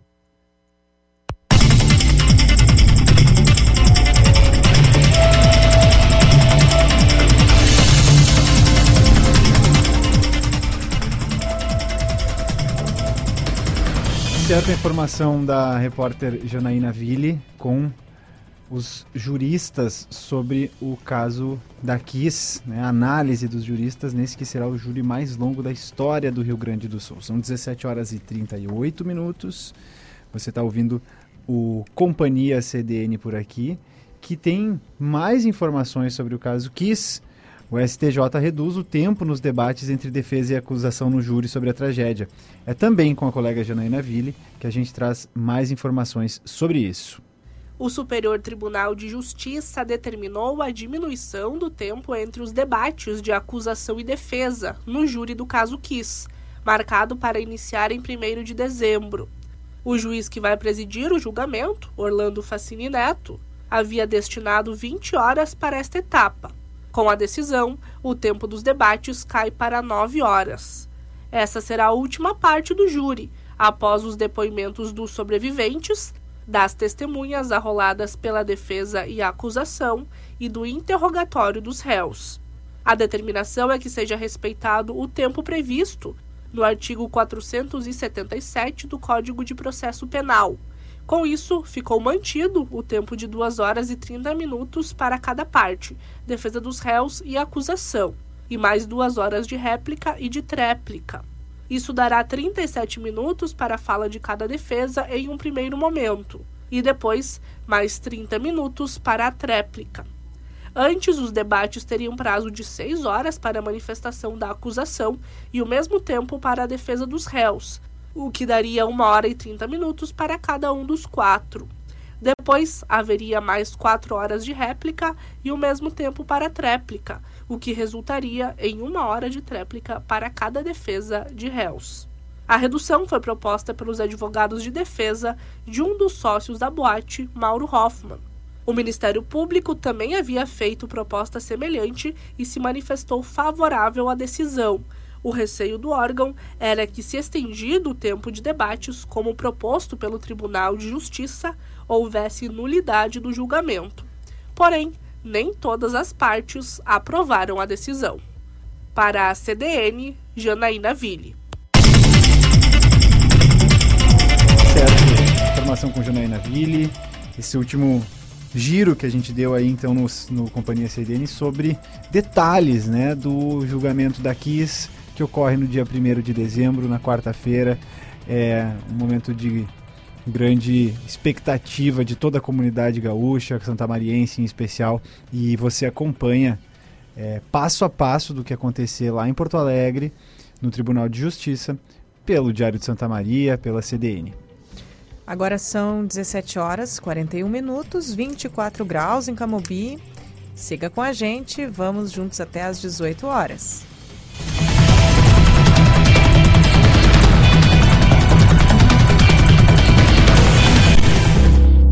Novo conceito de graduação em Direito agora na nossa cidade. Inscrições abertas para o vestibular da Unisme, Faculdade de Ciências Jurídicas de Santa Maria. Ligue para 55 3307 7520 ou pelo WhatsApp 559 9103 9922 e garanta uma bolsa de 50% no primeiro semestre.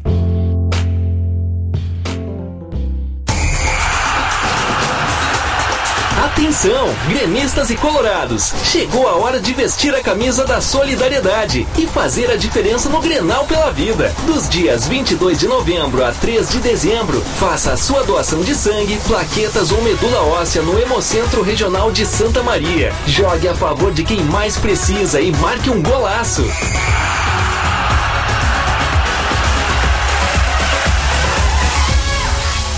Quer ter o prazer de sorrir, falar e comer com mais segurança? A Davante Odontologia Implantes é uma clínica completa para a sua saúde bucal e estética facial. Aqui você encontra equipe com mais de 20 anos de experiência em implantes dentários e última tecnologia. Agende uma avaliação e venha realizar o sonho do seu implante dentário. Fale com nossa equipe pelo WhatsApp 99220 6058. Venha conhecer nossa nova estrutura na Duque de Caxias 1863, Santa Maria. Estacionamento com manobrista.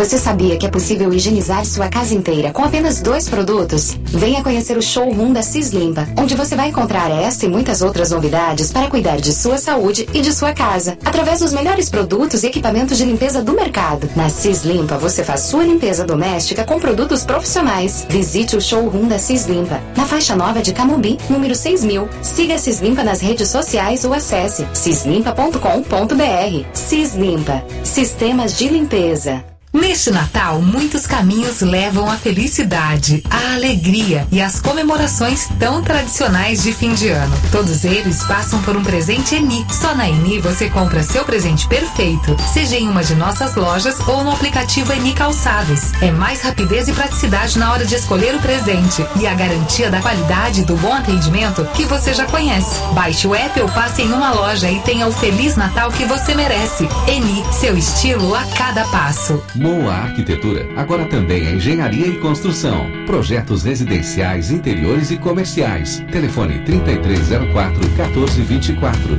Visite o site moaarq.com. Moa Arquitetura, engenharia e construção.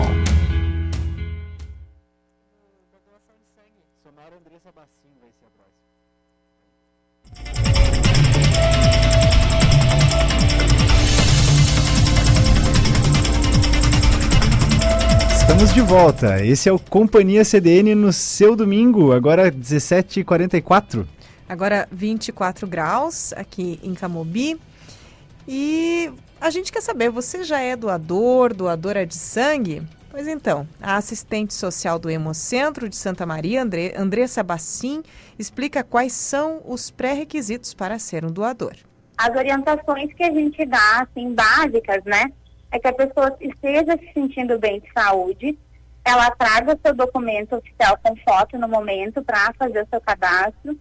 Ela tem que ter idade entre 16 e 69 anos, se ela já doou, né, alguma vez.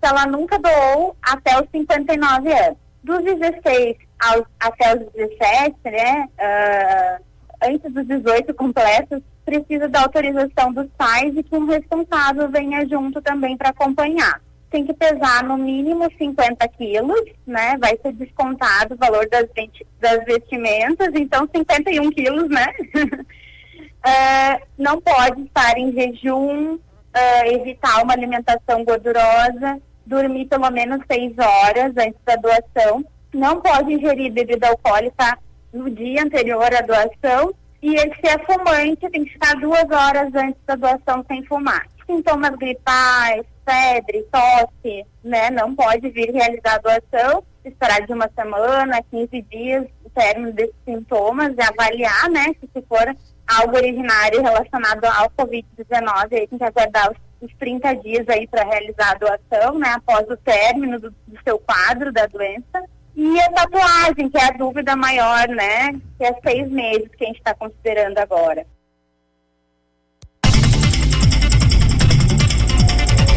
Então a dica, as, as indicações, né, os, os fatores aí que devem ser levados em consideração se você quiser ser doador, doadora de sangue. Lembrando que depois do início da pandemia, os bancos de sangue, de modo geral, tiveram uma queda aí nos seus, nas bolsas disponíveis. As pessoas realmente ficaram mais reclusas e procuraram menos os bancos para doar. Então é mais do que necessário. Vamos retomar aí esse, esse bom movimento. hábito, né? Um bom hábito, com certeza.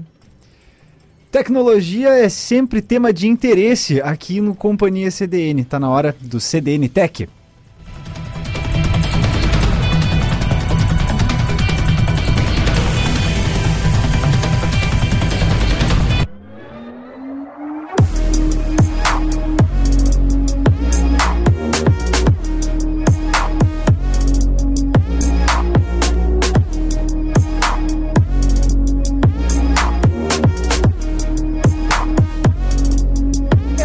Lançou essa semana uma missão teste com o objetivo de descobrir se é possível desviar o curso de um asteroide e chamou ninguém menos do que Bruce Willis para o lançamento. E o ator, no entanto, não compareceu ao evento. Segundo o site Deadline, a motivação do convite é o fato de que Willis foi protagonista de Armageddon, filme de 1998, que conta uma história parecida quando um asteroide ameaça colidir com a Terra, um perfurador de petróleo é convocado para colocar uma bomba no objeto e alterar o seu curso.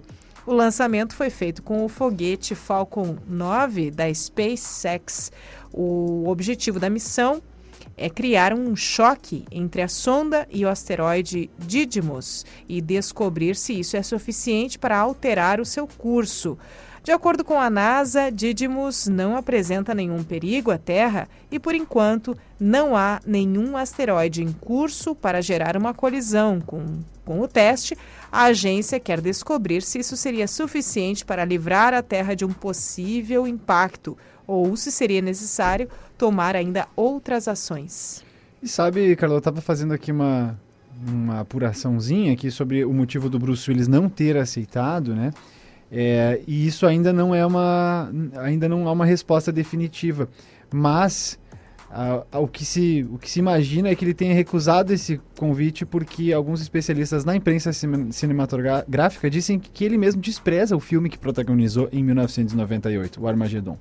Isso foi mencionado em um tweet assinado pelo jornalista e assessor de imprensa Robin Simengal que já foi repórter setorista do Centro Espacial Kennedy, já escreveu para publicações como Wired e Observer e hoje é um dos colaboradores da agência de storyteller Supercluster, especializada em lançamentos especiais. A ideia era que o Bruce Willis estivesse lá para promover esse lançamento e, bom, por algum motivo não muito é, conhecido ainda, o Bruce Willis não foi. Talvez seja porque essa ligação dele com Armageddon ele já não queira mais na vida dele em função do resultado que ele encontrou no filme, né? Eu não lembro de achar o filme muito Está, quer dizer, estapafúrdio talvez até seja, né? Estapafúrdio. Né, Carla? Mas era, como entretenimento, acho que era um bom filme o Armageddon. Olha, ele funcionou bem pra Tinha a música do Aerosmith, lembra? Eu lembro, lembro bem. I don't wanna muito. miss a thing. Exatamente. I don't wanna close my eyes. Essa mesmo. Descontraindo aqui no final do Companhia CDN, né, Carla? Então, eu, eu não sei, mas talvez porque o filme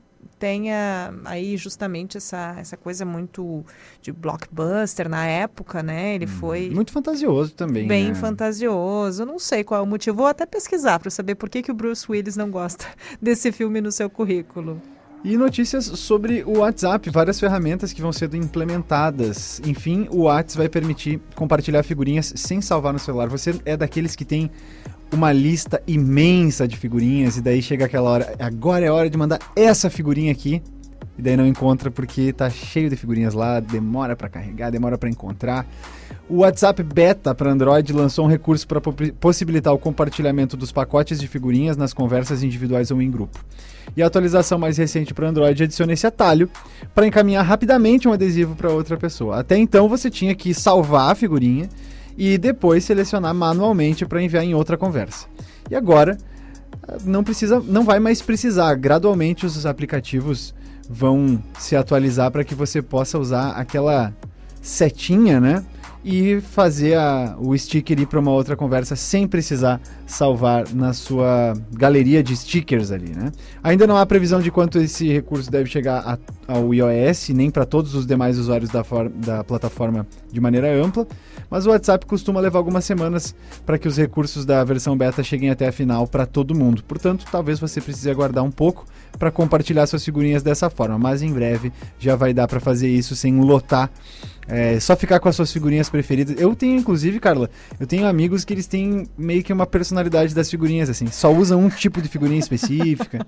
Tem uma amiga minha que só usa aquela da, da menininha oriental, sabe? ela só usa essas figurinhas. Eu acho um amor, porque é, é, acaba que ela cria uma assinatura dentro da comunicação dela no WhatsApp, né? Exato. Todas as expressões vêm com aquela menininha oriental. Que amor. Eu já eu gosto de criar figurinhas. Ah, tu cria as tuas... Personalizar as figurinhas. A, a, Carla é aquela que faz a alegria dos grupos, né?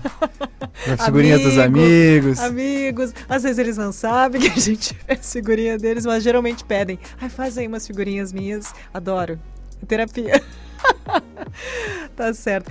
E a Organização Mundial da Saúde, a OMS, nomeou a nova variante B.1.1.529 do coronavírus com a letra Omicron do alfabeto grego, descoberta pela primeira vez descoberta na África do Sul, a cepa do vírus da Covid-19, a nova cepa já é considerada uma VOC. O que, que é isso? Variante de preocupação na sigla em inglês. No momento, os estudos são realizados para definir de forma mais precisa o seu possível impacto na saúde global. Para o virologista do Departamento Imperial de Doenças Infecciosas do Reino Unido, Tom Peacock, a nova variante carrega mutações preocupantes na proteína S do coronavírus, o local onde as vacinas miram no processo de imunização.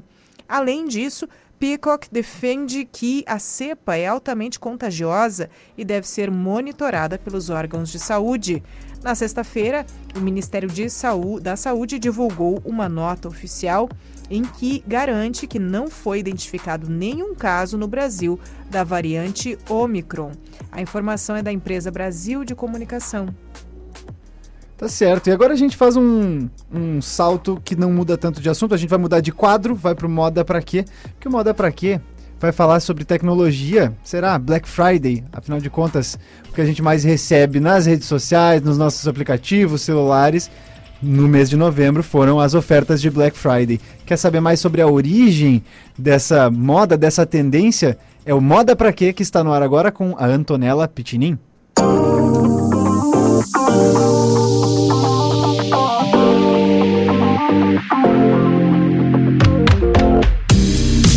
última sexta-feira iniciou um dos dias mais aguardados no ano por lojistas e consumidores, a Black Friday, que teve origem nos Estados Unidos e hoje é adotada em vários países do mundo, como no Brasil. A Black Friday acontece sempre após o Dia de Ação de Graças, que é celebrado nos Estados Unidos como um feriado para agradecer, comer e ficar em família. Por aqui não faz muito sentido comemorar a Ação de Graças, já que se trata de um evento que simboliza a colonização britânica da América do Norte mas a Black Friday caiu no gosto brasileiro. Desde 2010, quando aconteceu a primeira Black Friday no Brasil, o número de lojas que resolveram aderir à moda só aumentou. Nos Estados Unidos, também é comum que o Dia de Ação de Graças e as datas próximas sejam marcadas por partidas de futebol americano. Nos anos de 1960, os policiais da cidade de Filadélfia já usavam o termo Black Friday para se referir à sexta-feira após o Dia de Ação de Graças. É que no sábado aconteceu um clássico do futebol americano universitário, o do time da Academia do Exército Americano contra o da Academia da Marinha. A cidade ficava abarrotada ainda na sexta, já que vinha gente de carro do país todo. O trânsito virava um caos e os policiais não tinham descanso na Black Friday. Quem se aproveitava da confusão eram os comerciantes. Eles usavam o movimento para fazer promoções e atrair os clientes. E começava a tradição. Mas o termo e as promoções pós-ação de graças só se popularizaram mesmo no resto dos Estados Unidos depois dos anos de 1980. Além disso, há uma coincidência linguística. Na época em que os comerciantes anotavam os lucros e prejuízos das lojas à mão, a tinta vermelha era usada para os prejuízos e a preta para os lucros. A sexta-feira depois de ação de graças passou a ser vista como uma oportunidade para que os lojistas vendessem mais e entrassem no preto, que sim, é o equivalente a entrar no azul em português. Essa associação pode ter ajudado o nome a pegar. Por aqui, a Black Friday já começou pela internet.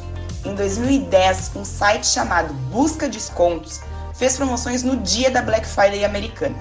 Cerca de 50 lojas online acompanharam, criando suas Black Fridays. Não demorou para outras marcas entrarem nessa onda, mesmo que fizessem ofertas do tipo pela metade do dobro. Mas vale lembrar que tanto durante a Black Friday quanto em promoções durante o ano, é aconselhado planejar as compras, avaliar o impacto, comprar apenas o necessário, usar o crédito de forma consciente e, antes de comprar, reutilizar o que você já tem. É importante praticar um consumo diferente, que seja instrumento de bem-estar e não um fim em si mesmo. Ações de rotina podem ter um grande impacto no, impacto no futuro do planeta. Então lembre-se que a mudança de hábito começa com você. Eu sou Antonella Pitinin e você pode me encontrar no arroba Antonella Pitinin no Instagram. No próximo domingo, a partir das 17h30, o encontro é com a Lê. Um excelente restinho de domingo e uma semana incrível para todos e todas nós.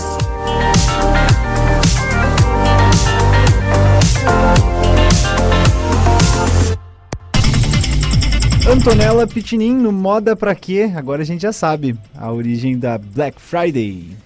Certo. E o programa está chegando ao fim, a gente se despede aí de você, sempre procurando deixar uma reflexão, uma mensagem. E hoje a gente tem a crônica que é de Natália Arantes.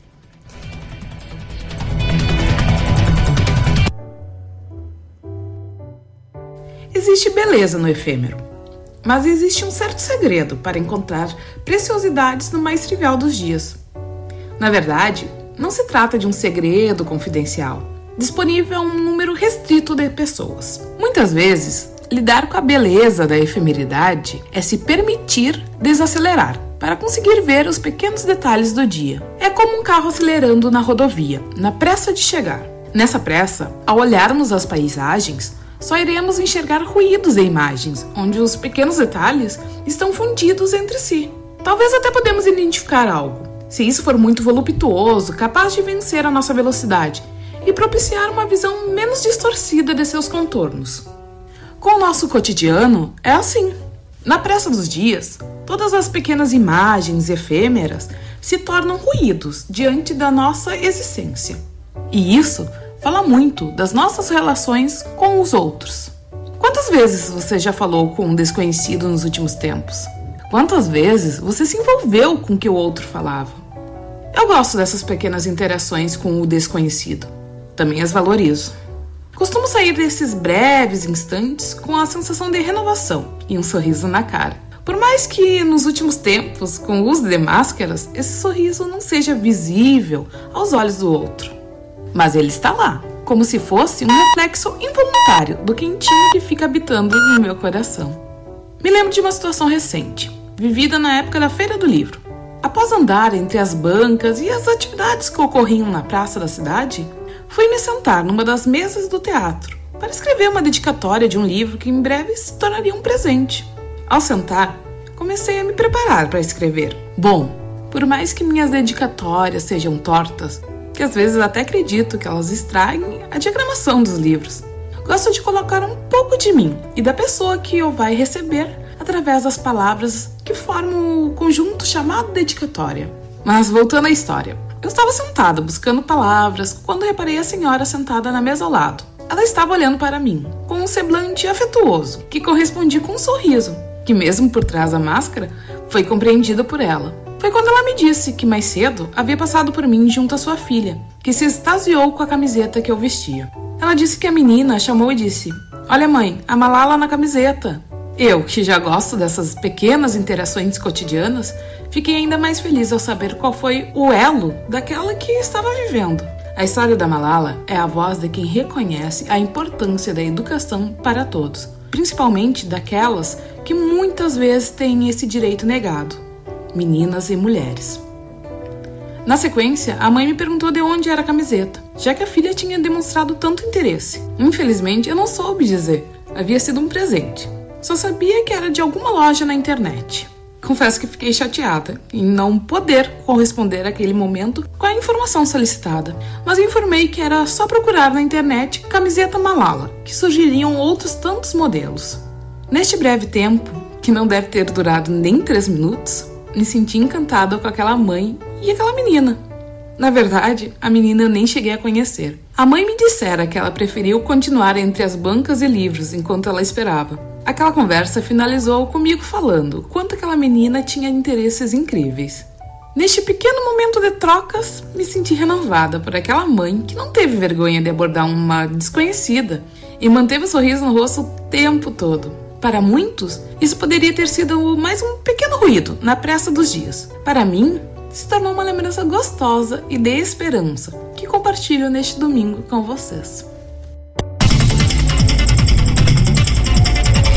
Então, Natália Arantes, com a beleza do efêmero, para encerrar o Companhia CDN de hoje. Eu sou Carla Torres. Eu sou João Pedro Vandersan, foi um prazer estar na sua companhia em mais um domingo. Semana que vem eu tô de volta, a Carla volta um pouquinho antes. Eu volto nesta segunda. A gente tem aí a edição do Jogo de Cintura a partir das 13h30, seja aqui na CDN ou também na TV Diário, no YouTube do Diário, né? Mais precisamente. Siga com a CDN, daqui a pouco tem o Plantão Bay. Uma boa semana para você e até mais. Abraço, até mais.